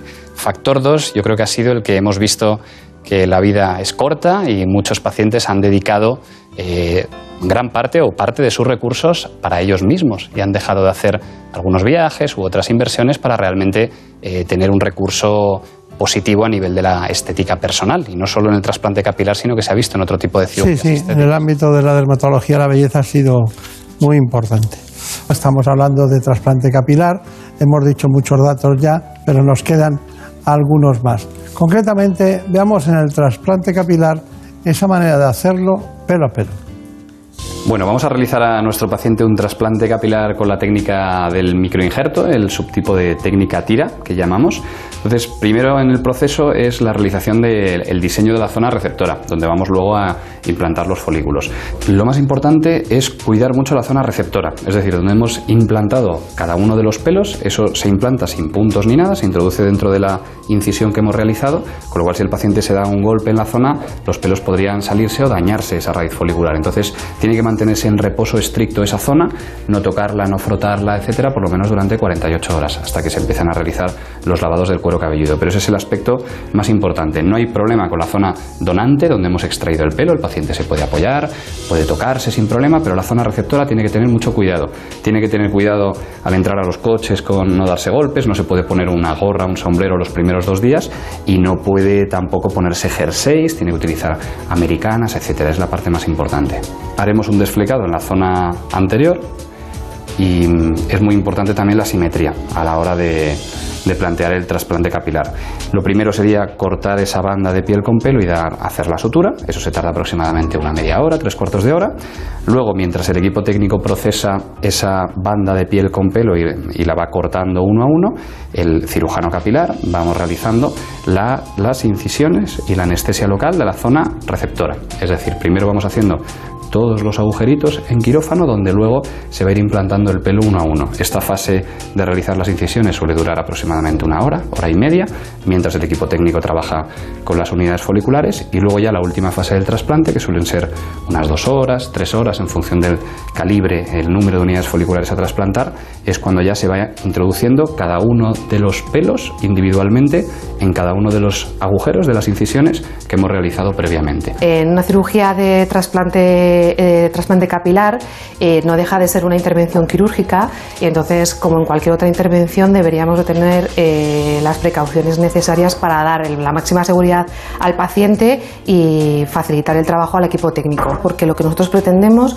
es hacer una sedación consciente, que se llama, no una anestesia general, porque no es necesario, sino simplemente un procedimiento en el que tengamos una sedación consciente, en el que el paciente esté confortable, pero que en todo momento, si lo necesitamos, él sea capaz de colaborar para poder eh, estar seguros de que no perdemos en ningún momento el control de, de todas sus constantes. El paciente está tranquilo, eh, ha sido una cirugía de aproximadamente unas 5 horas y obtendrá el resultado cosmético final de esta cirugía a partir de los 6 meses y sobre todo se suele ver a, a los 12 meses al año. Bueno, doctor Baño, eh, perfecto, es muy interesante, pero eh, me imagino que tiene sus indicaciones. La, la principal hemos visto que era la alopecia androgenética, pero hay otras. Por ejemplo, ¿en un líquen plano es, es susceptible de hacerse una- un trasplante capilar? Bueno, podría ser. El mejor escenario, sin duda, va a ser una alopecia androgénica. No todos los pacientes con alopecia androgénica podrán operarse, porque si no tienen buena calidad en su materia prima, no les merecerá la pena. Usted les dice que no. Pero hay otras alopecias que sí que se puede trasplantar, como las alopecias cicatriciales. No obstante, yo explico a mis pacientes que es como sembrar en una tierra mal abonada, porque el porcentaje de supervivencia de las unidades foliculares trasplantadas va a ser menor, les va a merecer un poco menos la pena. Aún así, esos pacientes no suelen aspirar a un resultado de 9 o de 10, sino que un resultado de 7 a nivel de densidad les va a producir una satisfacción importante. ¿Y las que son alopecias eh, debido a la radioterapia también las intervienen ustedes? Bueno, las alopecias por radioterapia en general suelen recuperarse. Las alopecias por radioterapia que no se recuperen eh, suelen producir una alteración a nivel de la piel que disminuye también el grado de supervivencia. Eh, hay una que había una, una alopecia fibrosante frontal. Sí. Esa eh, supongo que la conoce, la ve de vez en cuando. ¿Esa también la operan en este tipo? Se de- puede operar, pero está incluida en el grupo de alopecias cicatriciales, en las que el resultado va a ser eh, de 7, por así decir. Entonces hay que discutir muy bien con el paciente, en este caso la paciente, porque suelen ser mujeres, si le merece la pena. Vale, vale. Bueno, Brenda Armida, ¿qué preguntas hay? Pues tenemos varias y muy interesantes todas ellas. Doctor, ¿diría usted que hay alguna época del año más recomendada que otra para realizar un trasplante capilar? Bueno, realizamos trasplante a lo largo de todo el año. En general suele eh, enfocarse en las épocas en las que el paciente puede eh, desaparecer del mapa esa semana, 10 días. Eh, los cuidados posteriores de un trasplante obligan a que el paciente no se sumerja en el agua, por lo tanto, quizá yo lo distanciaría del verano. No obstante, el verano es una de las épocas que más operamos por el periodo vacacional. Yo creo que la conclusión es que podemos operar a lo largo de todo el año siempre que luego el paciente pueda organizarse esa semana posquirúrgica de unos cuidados un poco especiales. Siguiente pregunta. Precisamente hablando del verano, si un paciente quiere irse de vacaciones justo después de haberse operado, ¿es recomendable? ¿Es mejor dejar un plazo de tiempo? Yo le recomiendo que estén eh, más tranquilos a nivel eh, dentro de casa, etcétera, dos o tres días y luego a partir de ese tiempo sí que pueden irse de vacaciones. Deben evitar el sol la primera semana y evitar sumergirse la cabeza los primeros diez días. Fuera de ello pueden hacer una vida bastante normal. Venga, una más. Y desde fuera de Madrid nos dicen, si voy a Madrid a operarme, ¿cuánto tiempo puedo, o sea, tengo que tardar en volver a mi, a mi país o a mi ciudad? Bueno, realmente a las 24 horas que hagamos la primera revisión posoperatoria al paciente, si está en buen estado, el paciente puede volver a casa. Bien, perfecto. Vamos allá. Eh, tenemos ese binomio que usted ha dicho, se puede ver en las peluquerías. Vamos con este reportaje. Un 60% de los varones sufre alopecia androgénica a lo largo de su vida. Son los hombres los que pierden más cabello y empiezan a perderlo más pronto. Uno de los trastornos capilares más frecuentes en el que los andrógenos, hormonas masculinas, reducen el tamaño de los folículos pilosos haciéndolos cada vez más finos hasta desaparecer. Ahora, estudios realizados en el Hospital Gómez Ulla y Príncipe de Asturias apuntan a un doble paralelismo entre el coronavirus y la caída de cabello. Por una parte, las personas que sufren alopecia androgénica tienen una mayor predisposición para adoptar formas graves de COVID-19, pero además, las personas que superen el virus serán también más susceptibles de desarrollar una caída de cabello temporal conocida como efluvio telógeno. Es un público que está teniendo una caída brusca del cabello, una caída repentina, que son mujeres, son hombres, son de todas las edades. Es una alopecia completamente distinta. Afortunadamente, es una caída que es reversible y que se suele resolver con el paso del tiempo. Entre las distintas causas que pueden provocar esta caída temporal del cabello, como alteraciones hormonales o carencias en algún tipo de vitamina o mineral, el factor psicológico y el estrés se imponen como causa principal en estos tiempos de pandemia. Por ejemplo, una enfermedad grave, picos altos de fiebre, una infección, incluso la ingesta de ciertos fármacos nos pueden provocar un estrés físico. También tenemos el estrés emocional, cualquier preocupación. Si estamos pasando por un proceso de enfermedad, obviamente hay un componente emocional muy fuerte, actuando directamente sobre la pérdida de cabello. Es decir, las personas que atraviesen este virus, tengan o no predisposición genética para la alopecia, estarán más predispuestas a sufrir efluvio telógeno. Y aunque no hay un tratamiento médico estándar, sí que existen alternativas. Tanto tratamientos de choque a base de ampollas, por ejemplo, para frenar la caída temporal, como otros tratamientos que lo que hacen es activar el- la circulación sanguínea, creando nuevos cabellos. Para mejorar la salud capilar. Bueno, eh, hay una serie de tratamientos y de estudios que han hecho ustedes. Siempre oímos hablar del, del minoxidil. Eh, no hay dermatólogo que no lo use eh, de una manera importante. Lo seguimos usando. Lo seguimos usando, pero la gran novedad es que lo utilizamos mucho vía oral, que es una novedad de los últimos cuatro o cinco años y que ha facilitado mucho la vida, especialmente a las mujeres, pero también a muchos hombres. Eh, brevemente, eh, ¿me puedes relacionar la microbiota con la tricología? Bueno, la microbio- bio- microbiota o flora eh, bacteriana y de otros gérmenes que tenemos a nivel interno en algunas, algunas zonas, como el intestino o la piel, se ha relacionado con algunas enfermedades autoinmunes y específicamente con la alopecia areata. La alopecia areata, que es una forma de alopecia en la que muchos pacientes pueden perder repentinamente todo el pelo del cuerpo, se ha realizado varios estudios que eh, han visto una asociación entre alteraciones de la microbiota intestinal y la aparición de esta alopecia areata. Por lo tanto, parece que esa flora intestinal puede tener relación con el sistema inmunológico y este sistema inmunológico afectar al pelo. Está bien. Estamos buscando, ¿eh? estamos buscando con todas las... Estas son innovaciones que se produjeron en 2019 en cuanto a los descubrimientos médicos. Tenemos eh, tratamientos para la alopecia, hemos citado ya uno y concretamente hemos hablado de la microbiota que también se puede solucionar. Ana Villalta ha preparado un reportaje sobre los tratamientos de alopecia. Los tratamientos para la alopecia androgénica son muy variados y para administrarlos el especialista debe valorar las características que tiene cada paciente y sus necesidades. Uno de los que más se emplea para estos casos es el minoxidil oral, que según una encuesta lo prescriben en sus consultas el 60% de los dermatólogos. Otro fármaco que se emplea es la dutasterida, que actualmente ha demostrado mayor efectividad que finasterida con similar perfil de seguridad. Respecto a las opciones no farmacológicas, se ha comprobado en los últimos tiempos la utilidad de terapias físicas como el plasma rico en plaquetas, el microneedling y el láser de baja potencia. Tratamientos que pueden ser una opción muy útil para aquellos pacientes que no quieren recurrir a la farmacología. Y al margen de la alopecia androgénica, una de las principales novedades en alopecia areata son los fármacos inhibidores de la vía JAK quinasa, es decir, los biológicos. Se trata de una buena opción como terapia de mantenimiento o para inducir la repoblación en pacientes que no hayan respondido a otros tratamientos más clásicos, pero sin duda, para aquellos pacientes cuya alopecia esté en situación más avanzada o con falta de respuesta a otros tratamientos, se puede recurrir al trasplante capilar. Bueno, vamos a ver, eh, rápidamente, eh, con brevedad, Brenda Hermida. Pues tenemos una, una última pregunta, además bastante extendida. ¿Cuántos trasplantes se puede realizar una misma persona? Bueno, en general lo resumiría entre eh, uno y tres o cuatro máximo. Está bien, no es como los stents, que hay gente que llevan siete, ¿no? Sí, no, no, siete ya sería demasiado, nos Ya quedaríamos sin pelo. Nos quedaríamos sin pelo. Bueno, eh, la verdad es que podríamos aquí seguir. Veo que tiene una anotación de Brenda por todos los lados para preguntas que han llegado. Pero, ¿cuál es su conclusión? Bueno, yo creo que la conclusión es que la caída de pelo es un problema médico que requiere un adecuado diagnóstico porque puede tener más de 100 causas diferentes y cada tipo de caída de pelo se va a tratar de forma distinta. Con lo cual mi consejo es que si alguien tiene un problema de pérdida de pelo importante puede solicitar atención médica, que le realizarán un diagnóstico y un tratamiento específico. Quizá esa sea mi mejor conclusión y que a día de hoy hay soluciones tanto farmacológicas como quirúrgicas, en este caso el trasplante, para poder mejorar mucho las alteraciones capilares.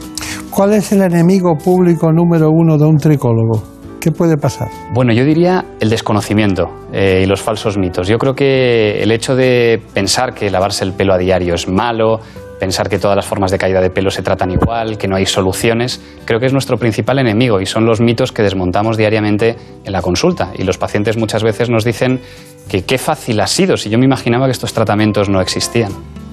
Está bien, está bien. Bueno, pues no se nos va a caer, me parece. Pero si se nos cae ya sabemos dónde ir. Muchas gracias. Muchas gracias. Por venir, placer. como siempre, y de un saludo a sus compañeros Por supuesto. del Centro Dermatológico.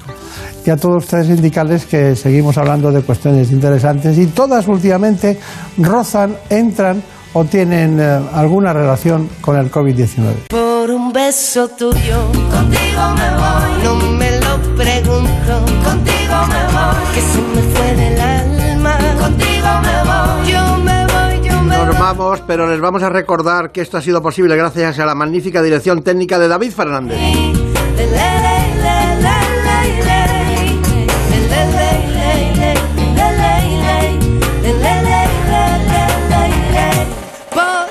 En la producción estuvo, como siempre, Marta López Llorente. un remedio te sentí besar. Como por un beso tuyo el amor Qué bueno está el café que hace Marta López Llorente. se dejó llevar se enreda el tiempo mojando los sueños y tu boca loca me quiso engañar. Por un beso tuyo ya no tengo dueño, acércate un poco, muéveme a besar. Por un beso tuyo. Todo el contenido de este espacio ha sido proporcionado por nuestros compañeros que hacemos el programa ¿Qué me pasa, doctor? en la sexta. Dentro de un rato, casi, dentro de un rato. Conmigo, conmigo, ay, por un Les invito a que lo vean en la sexta, ya saben, del grupo A3 Media. Quédate esta noche. Contigo me voy. Conmigo, conmigo, Les espero a las 9 de la mañana. Por un beso tuyo, contigo me voy. No me lo pregunto, contigo me voy. Que se me fue del alma, contigo me voy. Yo me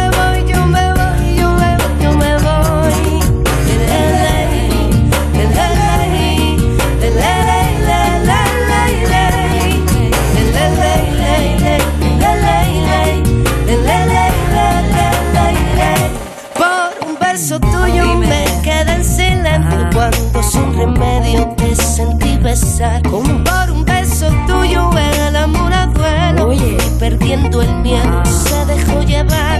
Y se enreda el tiempo mojando los sueños. Y tu boca loca me quiso engañar. Por un beso tuyo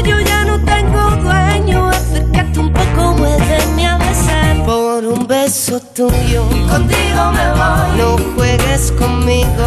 Contigo me voy. Quédate esta noche. Contigo me voy. Conmigo, conmigo, conmigo. Ay, por un beso tuyo. Contigo me voy. No juegues conmigo. Contigo me voy. Quédate esta noche. Contigo